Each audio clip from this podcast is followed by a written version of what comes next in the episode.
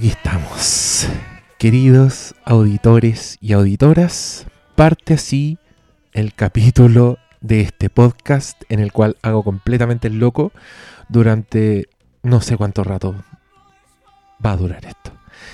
Eh, estoy muy nervioso y no estoy acostumbrado a hacer esto, estos programas solo, sin nadie que mirar, sin nadie que escuchar. Eh, siento que tengo que hablar todo el rato y bueno, es lógico, ¿no? no puedo dejar de hablar porque si dejo de hablar va a ser un espacio vacío, entonces va a ser una lata. Eh, me acuerdo de esa película Suben el volumen, en que Christian Slater estaba toda la película haciendo monólogos y hablando con la radio y se calentaba. Y todos los jóvenes que lo escuchaban, porque era como una radio clandestina, como que se sentían muy movidos. Bueno, esa es mi fantasía, a eso aspiro, a yo embalarme tanto hablando de Mad Max Fury Road que ustedes digan, sí, se paren y hagan cosas. Ya, eso es lo que vamos a hacer hoy día. Vamos a hacer un, rito de, de, exorcismo y para invocar a no sé qué. Y me acabo de dar cuenta que esta película me transformó en Gonzalo Frías. voy a tener una cantidad extremadamente preocupante de metáforas muy complejas y rebuscadas y de lenguaje bastante exagerado para eh, hablar de la pasión que me despierta esta película. Em, a ver, partamos contando por qué estoy solo. Eh, bueno, la vida, ustedes saben cómo son las cosas. La Paloma es una persona muy talentosa y muy exitosa que le ofrecen muchas cosas, entonces está tapada en pega y por supuesto que no va a venir a hablar de una película que vio hace más de un mes conmigo en este lugar rodeado de gatos y de pelusas y no sé, no, entiendan. Yo tuve demasiado buen ojo al llamar a la paloma, pero fue tan buen ojo que no me duró. Que quizás debía haber aspirado un poquito menos, como alguien no tan talentoso para que me durara más, para que, para que tuviera más tiempo pegado al, al Flimcast. Pero no, pues, ya nos quedamos chicos, entonces paloma que huele. Y qué pena, porque yo de verdad quería escuchar lo que ella decía sobre esta película. Pero por otra parte, quizás también es mejor que sea monólogo, porque siento que tengo demasiadas cosas que decir de esta película y no quiero estar luchando por el micrófono con otra persona. No sé si se entiende. No estoy diciendo que eh, esa persona no tenga nada válido que decir. Siento que quizás mi entusiasmo habría sido demasiado para tener un partner que no siente el mismo entusiasmo. Bueno, si escucharon el capítulo de Avengers, saben a qué me refiero. Ahí había alguien con mucho entusiasmo y otra persona que no le gustó tanto. Y esa persona con más entusiasmo no quiso decir todo lo que podía decir porque, en fin, los problemas de dialogar. Ahora, de alguna forma, tengo la pista libre, no hay moros en la costa y todo lo que salga de mi boca es lo que ustedes van a escuchar. Y nada más que eso es una gran responsabilidad y se las agradezco. Em, bueno, yo a ustedes les pedí ayuda, les pedí que me postearan preguntas en un post y de esa forma yo iba a leer preguntas y al responderlas iba a ser como un diálogo falso que no nos iba a cansar tanto a nosotros. Eh, la respuesta de ustedes fue abrumadora. Eh, tengo más de 100 preguntas que son bastante eh, extensas a veces y que incluyen muchos comentarios de ustedes sobre la película, lo cual es muy bacán para leer yo y para contestarles por escrito, pero no las voy a poder usar todas para este podcast, porque vamos a estar mucho rato, porque me da lata leer tanto, temo que los voy a perder, eh, así que lo que yo hice fue una selección de preguntas. Y esas preguntas a su vez yo las corté un poquito para, no sé, pues para para que pudieran, se escuchó como paré la canción. Qué ordinario este programa. Es lo peor. Eh, bueno, Spotify, pues sapo. ¿Por qué, tenéis que saber que le puse pausa? ¿Por qué no le hacís piola? Ya, me dejaste como un weón súper poco profesional y poco exitoso. Me va a retar la Katy eh, ¿De qué le estaba hablando? Ah, que estas preguntas las edité un poco, entonces tampoco se ofendan si dijo, oye, solo seleccioné una frase, pero es que yo también tengo harto que decir, entonces escogí las preguntas de manera que no se repitieran los temas y escogí una pregunta por cada tema, porque por ejemplo hubo muchas preguntas que giraban en torno a la continuidad de Mad Max, que me preguntaban si era un remake, si era un reboot o en qué lugar de la saga iba, si iba entre medio de alguna de las películas viejas, ya. Había muchas preguntas de eso, solamente voy a hacer una, pero los demás entenderán. Pues yo espero contestar todo igual. Em, y lo que yo quise hacer, ¿por qué quise hacer esto? Eh, es porque con esta película a mí me pasó algo bien inusual. Que es eh, algo que yo de verdad siento que es envidiable. Siento que tengo mucha suerte porque me haya pasado esto. Y lo que me pasó fue que pocas veces uno espera tanto una película, con tantas expectativas. Y muy pocas veces esas expectativas se cumplen. ¿Ya? Porque, no sé, han pasado los años, nosotros estamos más viejos, tenemos menos capacidad de asombro, nos cuestionamos más las cosas, no absorbemos todo tan así, em, tan espontáneamente como cuando éramos chicos, entonces es súper difícil que algo nos guste tanto como nuestras expectativas. Em, a mí me pasó con Mad Max Fury Road. Era la película que yo más esperaba ver de uno de mis directores favoritos de todos los tiempos y cuando la vi no iba ni a la mitad de la película y yo ya sentía que las expectativas ya estaban cumplidas. Como que yo dije ya, esta weá es increíble, da lo mismo lo que pase en, la próxima hora y media. Con esta media hora yo ya me voy por pagado y, la hiciste, George Miller. Cumpliste. Esta película es increíble. Y después de eso venían weas que eran exponencialmente más increíbles, una detrás de otra. Em, yo no podía creer lo que estaba viendo cuando vi esta película. Me sentía que de verdad estaba viendo una weá mayor, así, algo que se escapaba a mi, a mi conocimiento y a mi capacidad de conocimiento en ese minuto. Y dije, esta weá voy a tener que verla muchas veces porque ahora solo estoy siendo deslumbrado por la weá, como que me está encandilando lo increíble que es y no estoy viendo más que eso, pero estoy tan emocionado y es tan... una película que, acelera tanto, que te pone tanta energía como desde lo creativo, em, que es la weá, lo, lo, inspirador que es para cualquier persona que haya intentado hacer algo creativo alguna vez en su vida yo estoy seguro que a todas esas personas les debe haber gustado mucho Mad Max Fury Road porque es una weá estimulante. Es una weá donde en cada rincón de la pantalla hay creatividad, hay talento, hay alguien pensando las weas, hay, hay un narrador seco tratando de comunicar. Em, y eso yo no lo había visto nunca, a ese nivel. Eh, y solo me había pasado con algunas muy pocas películas a lo largo de mi vida. Yo sé, yo sé que ustedes como los más ñoños van a entender, pero la primera vez que tuve Star Wars como que te caga un poco la cabeza. Como, que eh, es, es demasiado que absorber, eh, te da vuelta demasiado el mundo y tú decís, lo único que sentí es, bueno, esta weá es increíble y tengo que verla una y otra vez. Yo no sé si ustedes se acuerdan de esa época en que uno veía Star Wars por primera vez, por ejemplo. Y durante mucho tiempo no, no racionalizaba y lo mucho que te gustaba Star Wars. Simplemente quería acercarte y, y, verla de nuevo, repetirte la escena, verla de nuevo. ¿Sabes qué? Todavía tengo ganas de ver Star Wars, la voy a ver de nuevo. Ya cuando eres más viejo, como cuando tenés la capacidad ya de expresar mejor lo que te pasa, te das cuenta de que eres fan. Y ahí te juntás y vaya, no sé, te metís a foro en internet si es que existen. Yo también viví esa transición de, de que la weá fuera oscura y te juntaras con tres hueones en los recreos a intercambiar revistas españolas que llegaban con tres años de atraso, ¿cachai? Para tratar de reconstruir todos los datos ñoños que ahora uno puede enterarse en internet en un segundo. Em, pero esas weas que te cagan un poco en la cabeza como que son muy pocas veces en tu vida. Son cuando eres chico, eh, cuando recién descubrís que el cine es, es, otra weá distinta a todo lo demás. Eh, o qué sé yo, cuando veis esa película que, hace que te transformes en ñoño, que también es una weá que, pasa. Como que todos tenemos ese momento en que tú decís, sí, ya, de ahora en adelante que voy a ser fan de esta weá toda mi vida. Ya. Todas esas cosas yo las sentí viendo Mad Max Fury Road como si no hubieran pasado 38 años de vida en este cuerpo. Así de cuático. Yo sé que eh, ya debo haber perdido muchos auditores que dijeron, no, este weón está completamente loco. Yo lo único que vi fue una película con autos y con choques y que sí tenía buenos efectos, pero ¿sabéis qué? Tenía muy poca sustancia, así que no me gustó. Chao. Ya, todas esas personas pueden irse. no son bienvenidas, de hecho. No, ya, está bien, quédense y escuchen lo que tengo que decir, pero también me pasó algo muy extraño con esta película, que es que todas las personas que me decían que no les gustaba, mi actitud hacia ellas cambió un poco.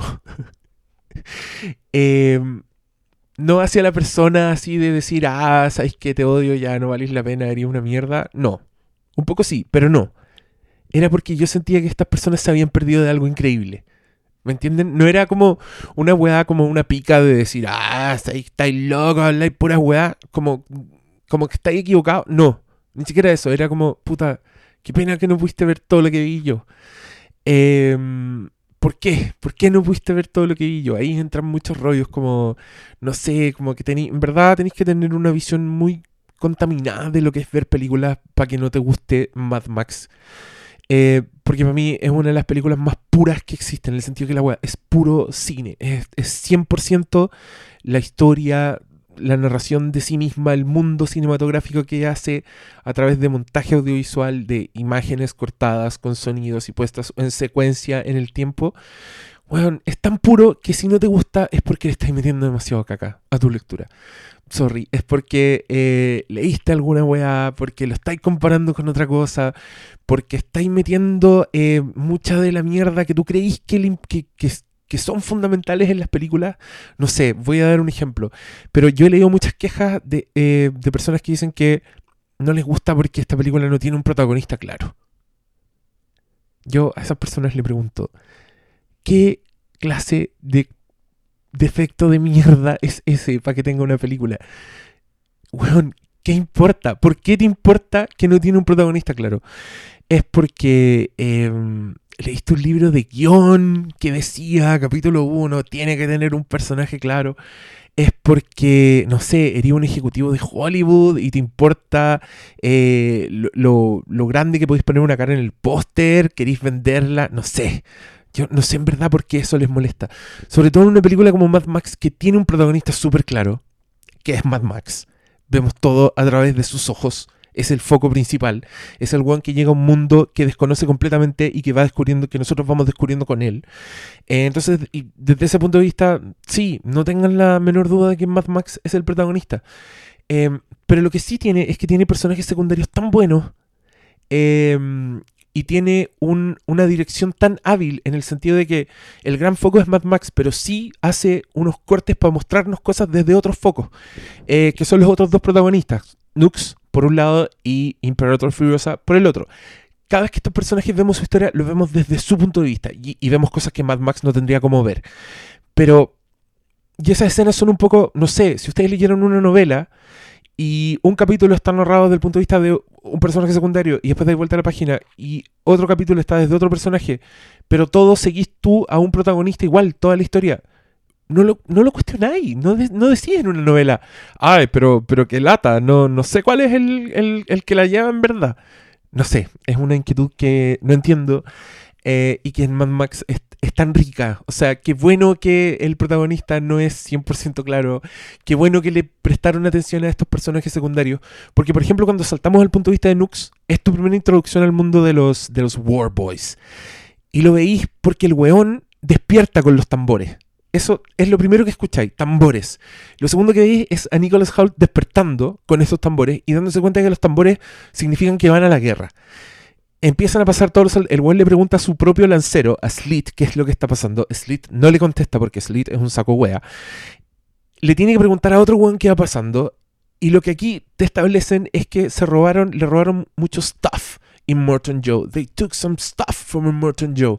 Y él pregunta, ¿qué, ¿qué cosas se llevaron? Y él dice, sus parideras. Ya, aquí estamos estableciendo un montón de weas en un segundo. Primero, la naturaleza de la estructura de esta wea.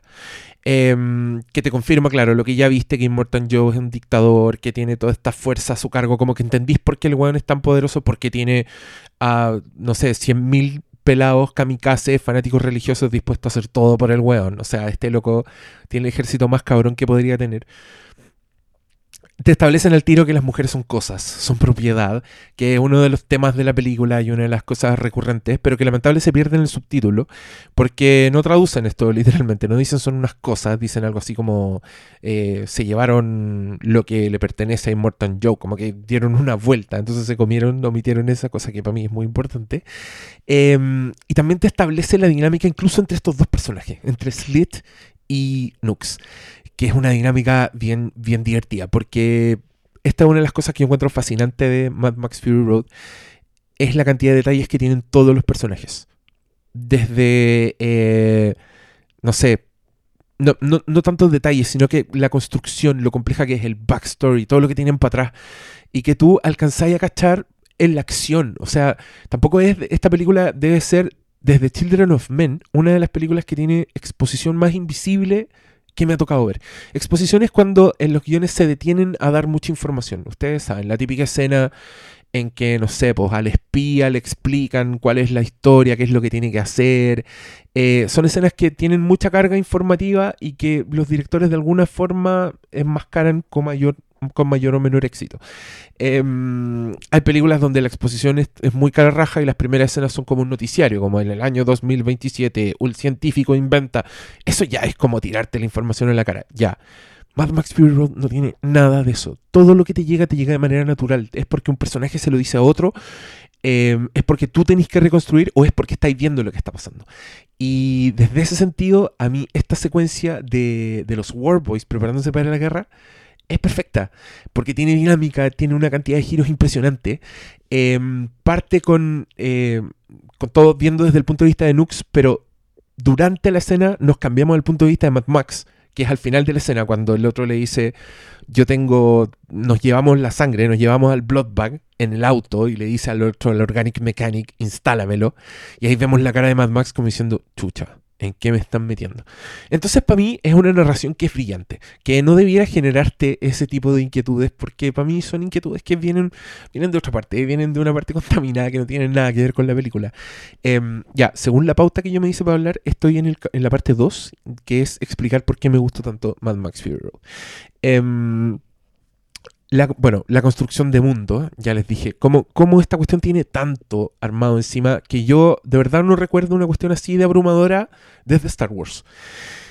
Em, un mundo tan rico donde todos los personajes tienen tanta historia que creo que ya lo empecé a decir antes, pero solo les voy a dar un ejemplo que nos sirve para otro tipo de cosas que les quiero decir después. Miss Giri. ¿Se acuerdan de la señora que es la encargada de cuidar a, a las parilleras de Immortal Joe? O sea, cuando Furiosa se va por otro lado, lo primero que hace Immortal Joe es ir a ver su, la bóveda donde tiene encerrados sus, tesoros, como sus, sus valores, que son las Minurri, las top model. Y está Miss Giddy, que es como la institutriz, la, encargada de cuidarlas, la babysitter, que es una señora que, si ustedes se fijan, si vieron la película, está llena de tatuajes. Tiene tatuajes en todo el cuerpo y se le, en la cara. En, en toda su piel visible hay palabras escritas como, no sé, como unas escrituras sagradas.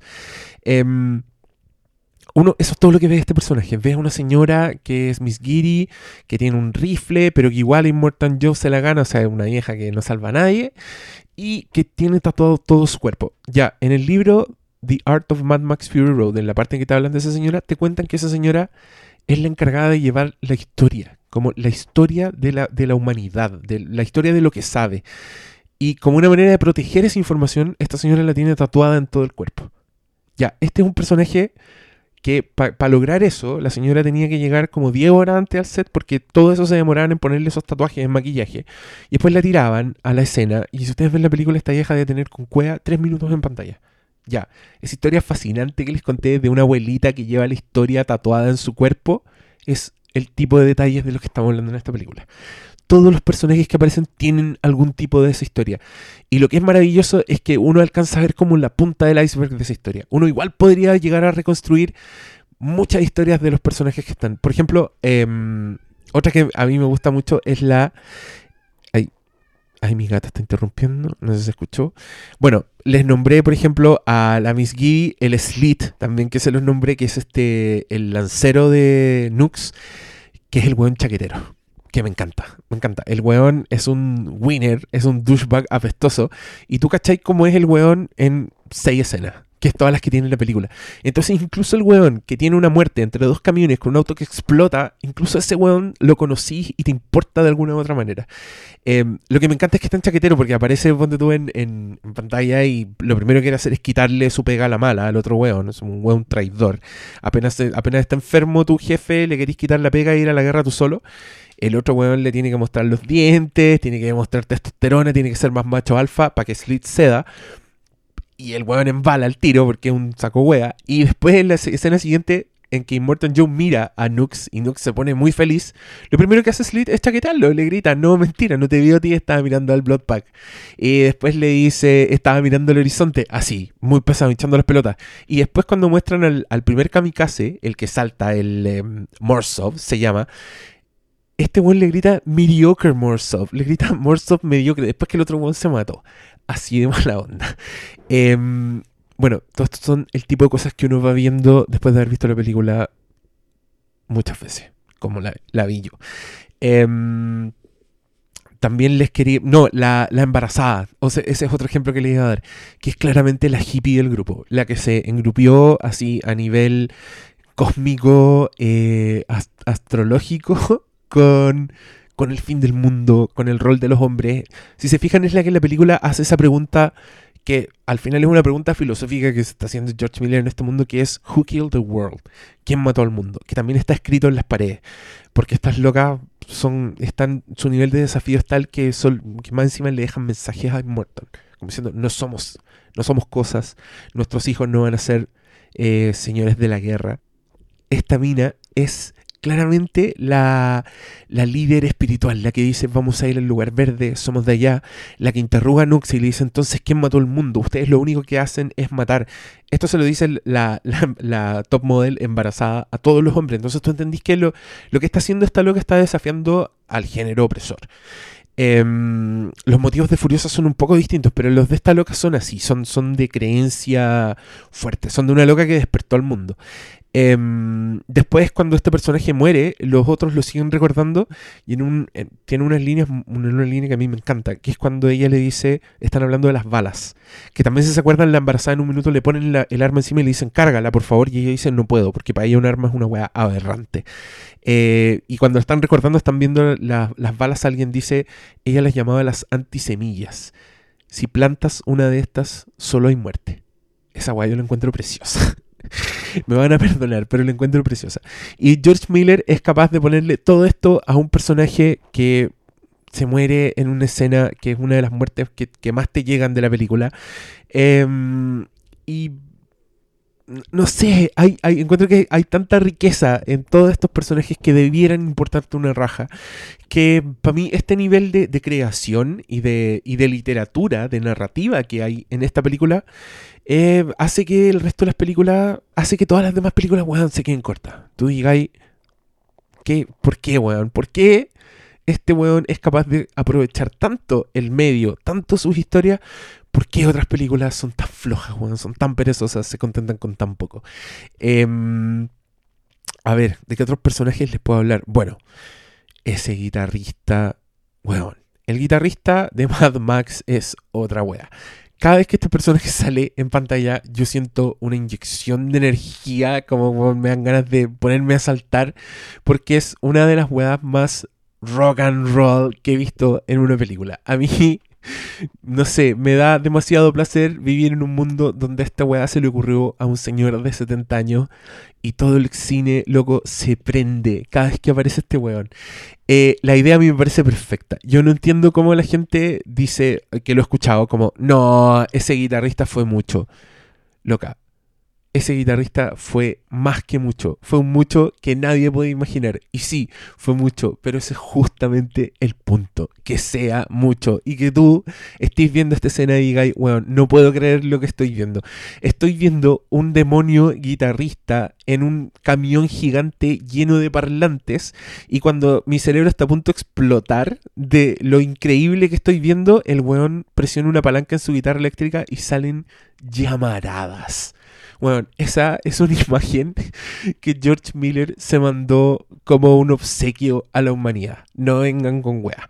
Y todos los que ustedes vieron esta película lo saben. Sintieron esa misma inyección de energía cada vez que mostraron al guitarrista. Yo lo sé. Y este loco, no contento con hacer eso, lo usa como puntuación en toda la película. El weón tiene un manejo del ritmo que es increíble. Sabe perfectamente cuándo mostrar al guitarrista y ponernos, recordarnos que el weón existe y qué está pasando. Weón, cuando muestran ese loco durmiendo, flotando en sus cables de la guitarra, todo el cine se caga la risa y es justo lo que necesitamos en ese momento.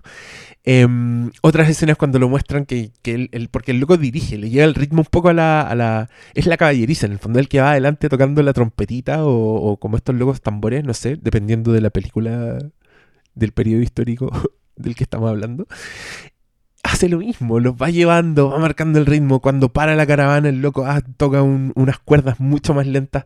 El weón es genial. Y en el clímax de la película, cuando el mismísimo Max en plena batalla cae en este, en el carro de la música, y pelea con este weón y le sacan la máscara y te das cuenta que es un loco que no tiene ojos y que es un demonio salido de pesadilla. Yo decía, Loco, George Miller, para. Esto es demasiado. Mi cuerpo no puede tolerarlo. Weón. No, un Oscar, un Oscar para el guitarrista de Mad Max. Lo siento. Las personas que lo encuentran chulo, que encuentran que fue demasiado, weón, no les gusta pasarlo bien. Eso, eso es su problema. Tienen un problema con pasarlo bien. Es la única explicación. Bueno, de, aquí vengo entonces, para que me entiendan, porque esta película me, hizo lo mismo que me hizo Star Wars cuando, cuando chico, porque me mostraba la punta del iceberg de un universo que era gigantesco y que estaba ahí si le prestaba atención. Yo creo que no hubo ni un cabro chico que viera Star Wars y que sintiera, weón, tengo que ver esta escena de la cantina al menos 10 veces para acordarme de todos los monstruos culiados feos que salen y de todas las weas impresionantes que pasan. Bueno, todos nos sentimos así viendo Star Wars.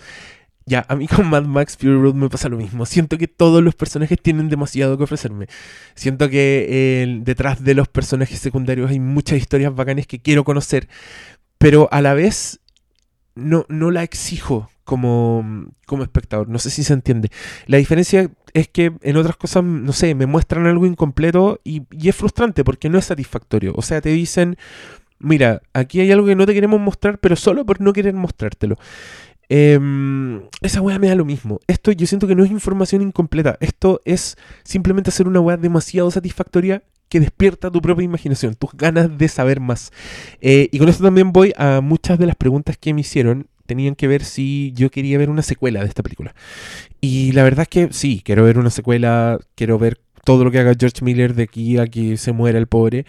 Eh, pero no quiero ver una secuela directa, no quiero que expandan de esto, porque encuentro que precisamente George Miller hizo algo que casi ningún director hace hoy día en el cine ñoño, que es inventar una wea. Es salir con algo completamente nuevo, ¿cachai? Pese a que es parte de una franquicia y que se llama Mad Max y que técnicamente es un reboot de una wea que existía antes, George Miller hace una wea tan distinta que lo reinventa. Eh, y esto es algo que no hace nadie. O sea, Spielberg cuando volvió a su propiedad que era Indiana Jones que había que lo había lanzado a la fama y que el bueno había dirigido que es como el, equivalente en la carrera de George Miller el loco hizo una weá que era muy genérica, como muy anciana, que se sentía con poca energía, que no decía nada nuevo a la otra weá, que no mejoraba nada de lo que ya existía antes, y que al final era una sombra bien triste. Weón, George Miller no hizo esa weá. Este loco reinventó, le puso una inyección de energía acuático, como que generó una nueva weá, y y no quiero, no, quiero que eso se contamine, no quiero que esa gran explosión tenga el tiro extensiones, explicaciones, que te, no sé, pues, bueno, me encantaría conocer la historia de Imperator Furiosa, pero no quiero que George Miller haga una película y pierda el tiempo con un personaje que ya inventó. Quiero que el weón siga haciendo cosas nuevas. Y bueno, las buenas noticias para mí, y para los que no queremos ver una secuela, es que a George Miller no le importa la continuidad en sus películas. Em, de hecho, mucha gente me preguntaba antes de esta película, oye, ¿es necesario ver las Mad Max anteriores para apreciar, disfrutar Mad Max Fury Road? Y yo le decía, no, y ni siquiera es bueno, ni siquiera tenéis que ver las anteriores para ver las anteriores. O sea, Mad Max 2, El Guerrero de la Carretera, es una historia unitaria que importa una raja lo que pasó antes. No tenéis para qué ver Mad Max 1. Em, Mad Max 3 también. el único conector es Mad Max es el actor, eso es todo lo que se repite. Y tampoco le importa a George Miller la continuidad, que hizo una weá que es muy hincha pelota para los fans, que es que eh, agarra un actor de la película El Guerrero de la Carretera de la 2 y lo pone en la 3 con un personaje muy parecido, pero es otro personaje, completamente distinto. O sea, para que entiendan, esto es como si George Miller hiciera Mad Max eh, Fury Road 2 y actuara Charlie Theron, pero no es Imperator Furiosa, es otro personaje nuevo. ¿Cachai? Uno pasaría los primeros minutos de la aparición del personaje diciendo, ¿por qué no se, por qué no se hablan? ¿Por qué no se reconocen? Estos buenos vivieron toda una película juntos. ¿Por qué, ¿Por qué están hablando como si se conocieran por primera vez? Ya, eso pasa en Road Warrior y en Más allá de la cúpula del trono. Em, entonces George Miller no va a hacer eso porque nunca lo hizo. No es parte de su concepción de Mad Max. Eh, alguien por ahí lo llamaba en, en los comentarios, me puso si esto significaba que todas las películas de Mad Max eran las crónicas de Mad Max perfectamente. Es súper súper buen concepto. Em, todas son una aventura unitaria de Mad Max que conservan más o menos la misma el mismo tono, aunque por ejemplo entre Mad Max 1 y la 2 pareciera que son universos distintos. Em, pero que el concepto principal es que el weón es un lobo solitario y que es un guerrero que no va a cambiar. O sea, él es el samurái. Él es el que llega al pueblo, es capaz de salvar la vida a todos, pero al final igual, no sé, va a cobrar sus chauchas, va a agarrar sus pilchas y se va a mandar a cambiar. Por eso eh, también me sorprendían por ahí unas lecturas que, de nuevo, yo considero muy contaminadas con mucha mierda que no tiene nada que ver con las películas, que el personaje de Mad Max no cambiaba. Como claro, en algún minuto nos convencimos de que eso es un requisito para todos los personajes, pero acá yo voy a estar en desacuerdo. Los personajes no necesariamente tienen que cambiar en todas sus historias para que la weá sea un. No sé, para que sea una historia satisfactoria. Loco, James Bond nunca cambia. En una película sí, hay matices, puede aprender cosas nuevas, pero va a seguir siendo va a seguir siendo James Bond, Indiana Jones, lo mismo. Todas estas películas con héroes míticos suelen ser así cuando son sagas, como que la gracia es que los personajes no cambian. Em, entonces, ¿qué, importa esa weá? ¿Qué importa? Loco, obvio que Mad Max va a querer seguir su camino. El loco es un sobreviviente. Eso, es su, eso lo define como personaje. Es un weón estoico que hace todo para sobrevivir. Eso es lo que lo mueve. Y en este caso, el arco, como en todas las historias de, que son así, es que en algún minuto el weón decide eh, ampliar un poco su espectro valórico y sabéis que ya voy a hacer algunas cosas que en verdad van a ayudar al resto. Es lo que hacía en The Road Warrior, es lo que hacía en La Cúpula del Trueno y no es lo que hacía en Mad Max porque Mad Max es una historia de venganza. La primera Mad Max se trata de un policía que quiere retirarse, eh, ve muchas cosas horribles en el mundo eh, y un pandillero va y le mata a la esposa y al hijo y el weón se transforma en una máquina vengadora y no para hasta que los mata a todos. Y esa película termina con el weón eh, yéndose hacia la carretera como ya escogiendo la vida en lo solitario. de alguna forma la Mad Max 1 es como Mad Max Begins, pero de ahí en adelante ya son la historia de, de este samurái, del vaquero, del forajido que aparece. Y en ese sentido esta película Mad Max Fury Road es perfecta es perfecta. De hecho, lo extrema un poco porque el personaje está mucho más loco de lo que está Mel Gibson en la saga original. Por ahí también alguien me decía, no, que no era tan así, pero pucha, sí, definitivamente está mucho más loco que Mel Gibson en la otra película. El principal ejemplo son todas esas alucinaciones que tiene, todos estos flashbacks que, que son de verdad discapacitantes, son un, son un problema mental serio. El loco habla solo cuando lo llevan amarrado con el bozal, el weón va alegando, y cuando encuentran es prácticamente un homeless. Este, el, loco es el divino anticristo del mundo apocalíptico. Eso, eso es Mad Max en esta película. Y el weón se eleva al punto de decir, ¿sabéis qué? Esta causa que están peleando estas minas es justa y las voy a ayudar. Voy a arriesgar el pellejo para que estas weonas tengan la esperanza que buscan, para que tengan la redención que tienen.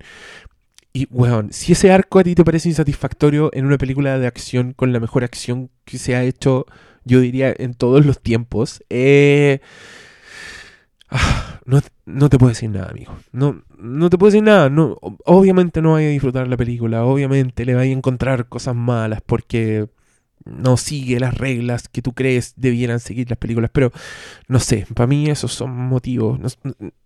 qué, bueno que a mí no me, no, me, no me molestó en esta película. Encontré que todas esas cosas le daban un plus. Em, estoy viendo mi pauta porque me, quedo un poco pegado. Pero bueno, a eso me refiero, como la... la ¿Por qué me hizo lo mismo que Star Wars? Es una complejidad en la simpleza. Porque sí, yo también he escuchado esa queja. Oye, la película Fome se trata de unas locas que van de un punto A a un punto B y después del punto B se devuelven al punto A. Pésima la película, no tiene nada de contenido. Y yo, puta, de nuevo, tengo que decir, si no viste la complejidad que hay en Mad Max, es poco lo que yo te pueda hacer para convencerte de lo contrario. Sí, si lo ponís así, es verdad, eso pasa, es así.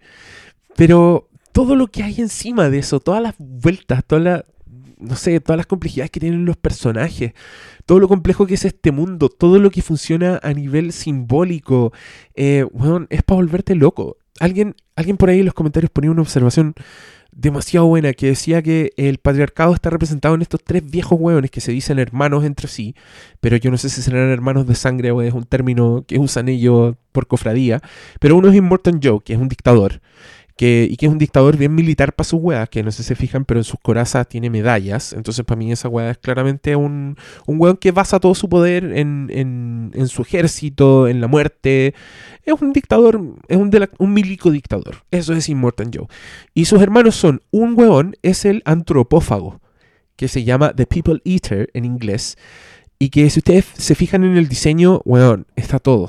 Está todo en el diseño de ese personaje. El weón es un gordo que tiene las piernas hinchadas por gota, o no sé, una wea asquerosa, eh, que tiene un traje, pero que el traje está roto justo en el área de los pezones y tiene unos aros pegados en los pezones como sadomaso. Y ese weón es el encargado del dinero. Loco, ¿qué onda lo buena de la imagen? Weón, un cerdo que es el antropófago, que es el weón que come humanos vestido como con un falso lujo, pero sin poder esconder como sus placeres más carnales, más oscuros y más cerdos.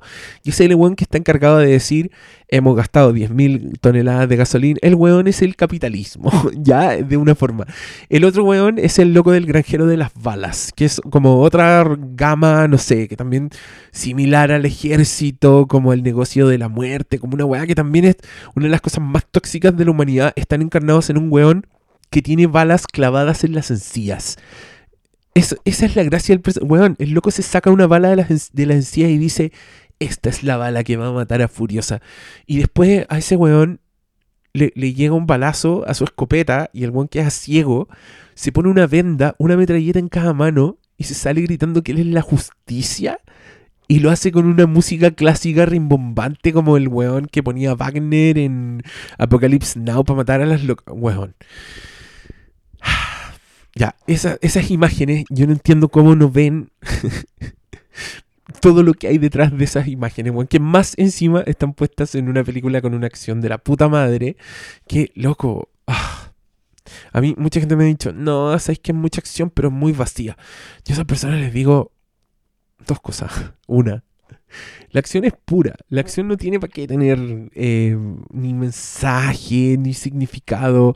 La acción, como el género musical, es una de las weas más eminentemente cinematográficas y hechas solo con el propósito de, entretener y de ser un lenguaje en sí mismas. Eso por una parte. Pero por otra parte, ¿cómo no viste todo lo que hay? No es acción vacía. De hecho, todo lo que tiene encima es lo que la distingue del resto de la acción, además de lo impecable de la puesta en escena. Pero, por ejemplo, estas personas que dicen que es mucha acción pero un poco vacía, loco, no vean Transformers. No vean películas como esa, porque ahí sí que tenéis acción vacía. Ahí tenéis locos reventando ciudades, explotando mil millones de weas con muchos efectos especiales importa una raja, porque no te dice nada, porque los personajes no te importan, porque no te construye historias interesantes ni mundos interesantes. Entonces, weón, si Mad Max desde el punto de vista de la acción te parece insatisfactoria, yo creo que la acción no es lo tuyo. No, no estoy diciendo que no, no es que, que mucho para ti ni querís poca cosa. No, estoy diciendo que de verdad tus intereses y tus gustos y tu, y tu, no sé, tu capacidad de apreciación no está en la acción, no es para ti nomás, filo. Eh, no todo es para todos. Me carga que este tipo de cosas los apunten como defecto de la película. A, eso voy. ¿cachai? Quizás sería distinto si me dijeran, no, que sabes que para mí la acción es, aburrida. Yo diría, ya, puta, es que de más que, bueno, Mad Max entonces va a ser una lata.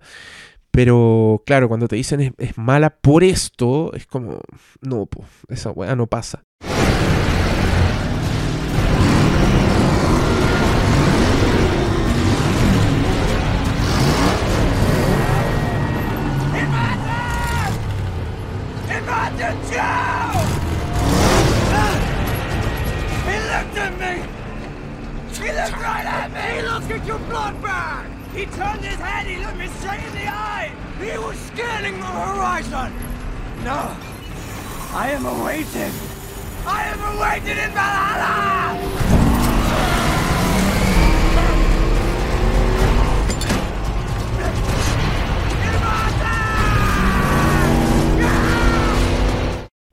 Ya que, ya que estamos hablando de, de la acción, yo me quiero detener acá un poco en, el estilo de George Miller, en, cómo este loco cuenta la historia, cómo la pone en escena, que también es uno de los grandes placeres para mí que tiene esta película.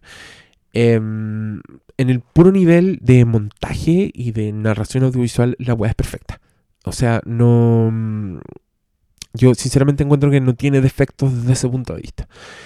Eh, cómo el loco construye todas las secuencias de acción es una weá que, que es para estudiarla. A mí de verdad me gustaría hacer eh, si tuviera conocimientos para editar y hacer esas cosas, me encantaría hacer como un ensayo de estos video essays que hacen, desglosando las escenas de acción porque, bueno, son impresionantes. A mí, yo sigo encontrando detalles en cómo este loco, por ejemplo, revela las cosas. Eh, cómo toda la se guarda un poco todas las, cosas que son impactantes y te las pone en el montaje de manera que te está constantemente sorprendiendo. Em, les voy a dar un ejemplo. En la primera gran persecución que es contra los autos puercoespines, que digo yo que son estos autos que tienen muchas púas, el, loco tiene una dosificación de, de, la información que es hermosa. O sea, los primeros buenos que aparecen vienen en moto. Eh, no, mentira, vienen unos autos chicos que se enfrentan con las motos. Pero después de esto aparecen unos camiones más grandes que empiezan a dejar la cagada. Después de esto aparece un, camión que tiene una sierra en disco que empieza a cortar el camión de Furiosa. Y cuando estos locos con los Warboys se deshacen de todos los puercos pines, quedan estos dos chocados al medio del camino. Una niebla y aparece un camión gigantesco con una weá hidráulica arriba. Y cuando aparece choca a los otros dos autos que estaban ahí. Y weón, es un momento hermoso. O sea, George Miller es el único weón capaz de explicar una persecución tan bien que hace de un momento emocionante cada vez que entra un auto nuevo. ¿Cachai? Un auto, un nuevo participante en esta persecución, el one le da su momento, le da su ritmo, hace que tú constantemente te estés sorprendiendo y estés diciendo, Juan, esto no para, esto no para, esto no para. Y es un viaje de la puta madre. Em, ah, lo que la revelación, tengo más ejemplos de, revelaciones que son hermosas. Por ejemplo, cuando Charlize Theron se va a meter a la, a la tormenta de arena. Em, el momento en que lo anuncian es desde el punto de vista de Mad Max. El compadre está amarrado en, la parte de adelante del, auto de Nux y está en una escena en que Nux dio vuelta el auto. O sea, el loco va manejando en reversa para enfrentarse a las cosas. Y en este, en este momento Nux da vuelta el auto. Y cuando da vuelta el auto, la cámara está con Mad Max, que el weón se da vuelta y ve la tormenta frente a él, la tormenta radioactiva. Y tú decís, Concha tu madre. Y después de esta escena, George Miller te mete los planos de todos los demás hueones reaccionando a la tormenta. O sea, el loco usa el punto de vista de Mad Max para mostrarte la weá, pero está tan bien montado que inmediatamente va a las reacciones de los demás personajes en la escena. ¿Cachai? O sea, el weón está por un segundo alternando los focos de cómo te está mostrando la acción solo para darle más humanidad y para meterle más emoción hay, bueno, otra revelación que es brillante, que es la del, la del guitarrista loco. Pues esta weá también es eh, un momento de planificación que está demasiado bien cuidado, porque te está mostrando toda la caravana de Immortal Joe. Y antes ya te habían introducido los personajes de los tambores. Cuando recién los escucha Nux, muestran el camión de la música, pero lo muestran solo desde atrás. Entonces tú ves solo a los tambores y a los jóvenes que tocan el tambor y eso ya es suficiente. Entonces, weón, ¿qué está pasando? Esta weá va con batucada. Después, por primera vez, la cámara parte desde atrás con los tambores, pero ahora se da la vuelta para llegar hacia adelante y ahí te muestran recién al guitarrista por primera vez, weón, en el, clímax de esa secuencia. Cuando ya estáis suficientemente impresionado con la caravana de Immortal Joe y necesitáis un remate, viene el remate del guitarrista que a su vez tiene un remate que son esas llamas. Y después de eso un silencio y una bajada y tú alcanzas a escuchar en el cine esa reacción de, conche tu madre, qué película de mente vine a ver. Y con una sonrisa de este en la cara. Tengo más, más, otra. Ah, bueno, la revelación de las esposas también es, es, tan bueno que también genera risa. Yo me he dado cuenta en el cine.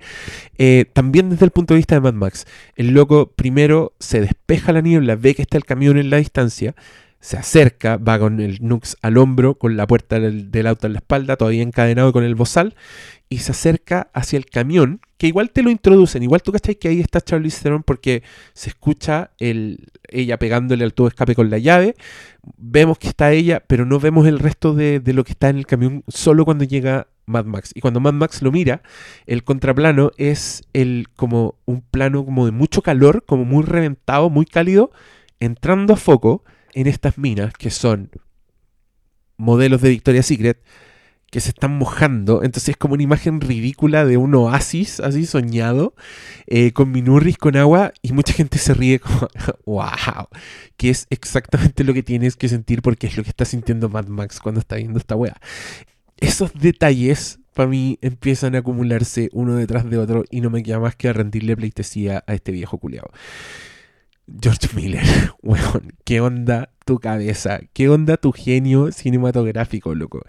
Eh, eres un viejo loco de mierda, weón, y, y, te agradezco demasiado que hayas hecho esta película. Bueno, en estas secuencias de acción, que para mí son cine puro, yo ya he visto esta película 11 veces. y sigo encontrando detalles en las secuencias de acción. Sigo encontrando un plano que me tiene una información que antes no había procesado. Porque la weá está tan llena de cosas que mm, de verdad no puedo creer que la gente diga que esta película es simple.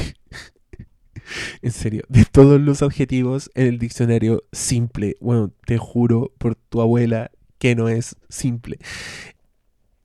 Todos los planos tienen un giro, bueno, esta weá es brillante. Eh, el uso del color también.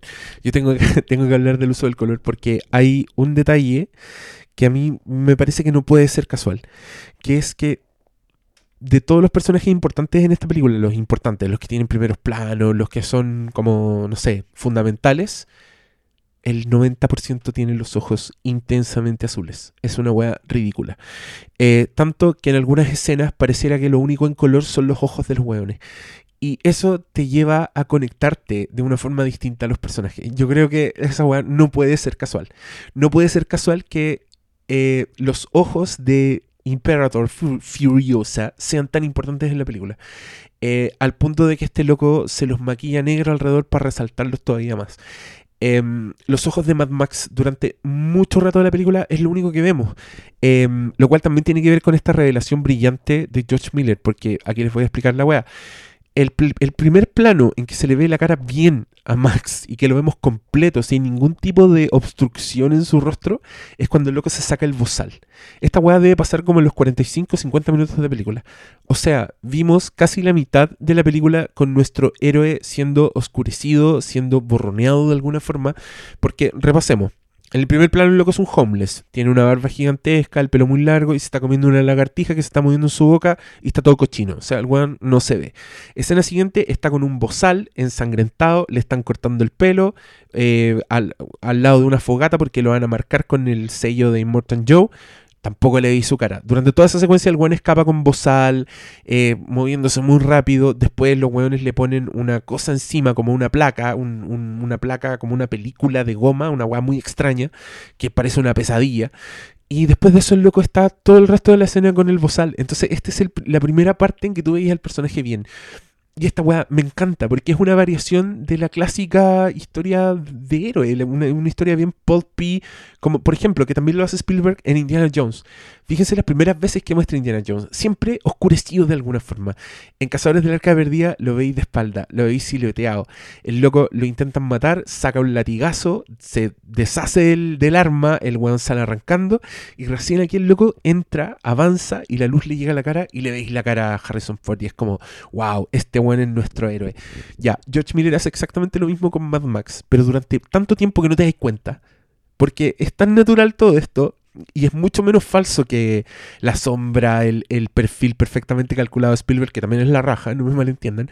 Pero es otra wea, eso es, eso es falso, eso es como el director diciéndote, weón, este es el héroe y lo, por eso lo escenifique de esta manera. No, George Miller es mucho más inteligente y lo hace de manera natural, entonces tiene un momento, una revelación del héroe que ocurre mucho después de lo que debería haber ocurrido y que es increíblemente satisfactoria.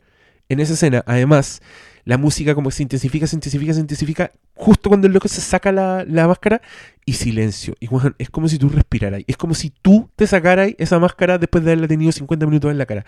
Que es como... Ah, y bueno, inmediatamente después de eso es el plano de Nux saltando encima de Imperator Furiosa. Así de breves son las pausas en la weá. Pero para mí las pausas son fundamentales. O sea, si alguien quiere repetirse esta película, fíjese en cómo usa los silencios George Miller. Cada vez que pone un silencio. Creo que el primer uso de silencio así cuático es cuando Max va arrancando y la música se intensifica, se intensifica y el loco abre la puerta y llega a este precipicio, como a este barranco y que se ve por primera vez en la ciudad de Immortal Joe. Esa es la primera vez que pone un silencio. cuando estás tú al borde de caerte de ese precipicio, tu corazón se te para automáticamente. Es como lo que está sintiendo Max, pero tú lo estás sintiendo solo por la forma del weón, solo porque en ese minuto uno, te encandila, te cambia la luz y dos, te corta el silencio así cuáticamente. Yo creo que no veía un uso de silencios y de montaje de sonido así tan impactante desde El Exorcista, que yo encuentro que es uno de los más perfectos de la historia del cine. Vean El Exorcista, fíjense cómo el one varía entre pics de sonido, así de intensidad, de gritos, de música, pa, a un silencio absoluto inmediatamente después. Bueno, esa weá te empieza a afectar como, yo creo que a nivel así subconsciente, como que afecta un poco, debe afectar tu, tu, ritmo cardíaco. Yo sé que hay gente que cree que ya me estoy yendo en la ola y que aquí pararon el podcast de nuevo, pero filo, yo creo que es así. Así de, de cuático encuentro el manejo, así de orgánico, de natural, siento el manejo del montaje de George Miller en esta película. Que, mm, claro, el, eso, esa weá de los silencios, los, los repentinos las repentinas pausas en medio de la acción son, son cuáticas y las hace yo creo que tenéis que ser un maestro que por eso la weá no te da la sensación de, quedar cansado al final de la película. Aunque mucha gente me ha dicho que quedo cansado, pero eso es por la intensidad, del, como porque tiene mucha adrenalina, porque es muy intensa la weá. No tiene que ver con ese cansancio que sentimos viendo otras películas de acción gringa que duran eh, tres horas y se sienten en tres horas y que terminan como siete veces y que tú ya de verdad sentís, weón, no. Ya estoy chato. Ya he terminado cuatro veces esta película. Ya no quiero otra secuencia de acción porque ya no me importa nada. Eso no lo tiene Mad Max Fury Road. Para mí está tan perfectamente manejado. De hecho, ni siquiera te muestran la masacre final, que es cuando mueren la mayor parte de los malos. Solo se conforma con sugerírtelo con una imagen de la puta madre, que es eh, todo el Warwick chocando y en cámara lenta hacia la cámara, la guitarra del weón y después el volante con el símbolo de Morton Joe. Eso es todo lo que necesitáis. ¿Qué onda la autodisciplina de George Miller? Onda el weón sabe que ya te dejó para la cagada. Sabe que no se va a superar la escena de Max en esa vara, dándose la vuelta, atravesando como, como un limpia parabrisas por el cuadro, mientras atrás está quedando la zorra absoluta. George Miller sabe que no va a haber otra escena como esa, entonces ¿para qué? ¿Para qué? te voy a mostrar solo una explosión eh, en cámara lenta, en, 3D. Ese era uno de los momentos 3D más files de toda la película. Em, porque el maneja el ritmo como nadie. Y el loco te cuenta además una historia que termina en su propia película. Que esa weá que esa weá, en este mundo de sagas, donde todas las películas se pasan para la punta, te dejan abierta la secuela, meten weá, dejan cosas deliberadamente inconclusas, weón, George Miller dice, no, loco, te con... esta es una película como las que hacíamos los abuelos, ya, este es, una, este es uno de los clásicos, nosotros sí contamos la historia completa, y pudranse, gente que pudranse Marvel y todas tus películas de universos complicados. Eh, maravilloso, weón. Resulta demasiado refrescante ver una película así. Sobre todo después de ver Avengers. Que yo, bueno, ustedes se acordarán, pero a mí me gustó harto Avengers. Encontré que era una película de episodio, de como un cómic que trataba de llevar, de, llevar al movimiento muchas weas que solo se hacían en dibujo. Entonces la respeté bastante. Pero weón, después de Mad Max Fury Road queda tan como las pelotas Avengers 2 todas sus costuras salen, la exposición, mula, las weas apuradas, las weas que pasan porque sí. Weón, después de ver una narración tan limpia, tan natural como la de Mad Max Fury Road, todas las películas son charchas. Me tocó ir a ver Tomorrowland entre medio y weón, pobre película. No, creo que no pude disfrutar nada porque todo el rato estaba pensando, weón, Mad Max Fury Road me cagó las películas para siempre hace weas también que ahora todo me parece un desperdicio, que todos los buenos que encontraba grosos no son nadie. Yo a Brad Bird lo encontraba grosso. Y viendo Tomorrowland pensaba, Brad Bird, ¿por qué hiciste esta wea? Eres un flojo de mierda, weón. ¿Por qué no? Anda a ver Mad Max Fury Road, aprende, Y esa wea es terrible. Es como... Mm, ¿Quién? ¿Quién? Cagué, me tengo que jubilar. No me van a gustar más películas, nunca más. How do you know this place even exists? I was born there. Why'd you leave? I didn't. I was taken as a child. Stolen.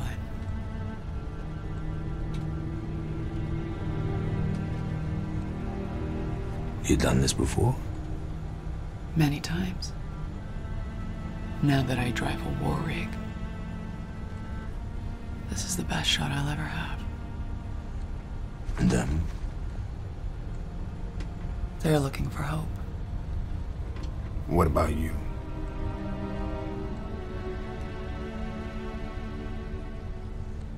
redemption. A ver, estoy mirando mi pauta, perdonen mis pausas, pero yo creo que igual he, he embalado lo suficiente como para que no que, para que no se note la ausencia de, de coanimadora, ¿no? Secuencias perfectas. Esto tengo anotado en mi pauta. Em, la secuencia de la tormenta. Bueno, aquí hay un punto en que hoy día que la vi por décimo primera vez, estaba con una amiga al lado que nunca la había visto cuando viene esta escena, cuando se termina la secuencia de la tormenta, cuando está en pleno, en plena ventisca, arena, todo se da vuelta el auto de Nux, el auto, el camión de Imperator se salva por los pelos del ataque kamikaze, Mad Max sale volando a la concha de su madre y queda la bengala en medio del desierto y la cámara se acerca a la bengala, a la bengala mientras la música crece en intensidad y ¡pum! Vamos a negro y uno de los maravillosos silencios.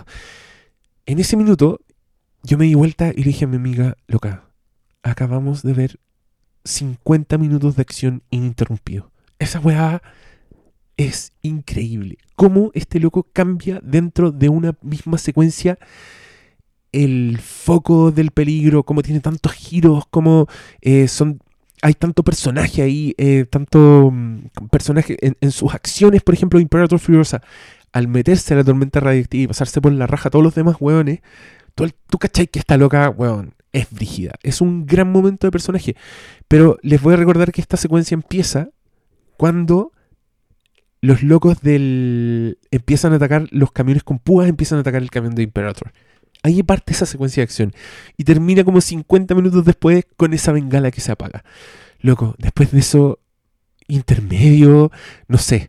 Es maravilloso igual porque viene la parte más lenta, entre comillas, de la película, que es cuando Max despierta, ve que está encadenado el otro weón. Acá, después de haber pasado por una de las weas más espectaculares nunca hechas de la historia del cine, lo único que vemos es un loco moviéndose, interactuando con un personaje que está inconsciente en el desierto. Y es un relajo. De nuevo, estas películas funcionan. Peliculastas, escúchenme por favor, funcionan por la dosificación de la información. Por la dosificación de la emoción. Eh, cuando Joss Whedon mete la pelea de Hulk contra el Hulkbuster, contra este Iron Man gordo, el weón no está dosificando información, no está dosificando emociones, te está mostrando una weá que es increíble, pero lo está poniendo en un lugar en la historia que importa una raja, en que a nada le importa a nadie. Eh, y después de eso, te mete más secuencias con más exceso, como cada vez más efectos especiales para que para así darte la ilusión de que en verdad estáis viendo una web vertiginosa, pero no, loco, no se hace así. Se hace con curvas, se hace con pausas, se hace entre medio de una secuencia increíble de acción, dándote un respiro para que alcances a recuperarte, para que te preparís para lo que viene. Y George Miller lo hace de una manera, weón, brillante. Porque loco no solo te hace esa pausa formal de silencio, de tenerte cinco minutos siguientes sin música, después de haberte dado como caja con las cuerdas, las percusiones, las weas electrónicas de la banda sonora que son increíbles. Em, sin efectos sonoros, lo único que hay es viento, como algunas cosas sutiles como el, latido del corazón cuando está a punto de disparar esa, escopeta que, no funciona. El loco lo que está haciendo está, te está dejando descansar tus músculos, haciéndote usar otros. ¿A qué voy con esto? Aquí esta película es casi una persecución ininterrumpida, pero tiene una gran escena de acción que es una pelea cuerpo a cuerpo. Y es la pelea cuerpo a cuerpo entre Max, mientras está encadenado a Nux, mientras las esposas están tironeando la cadena, con Furiosa, que está tratando de reducirlo porque el bueno es una amenaza. Esta secuencia es increíble.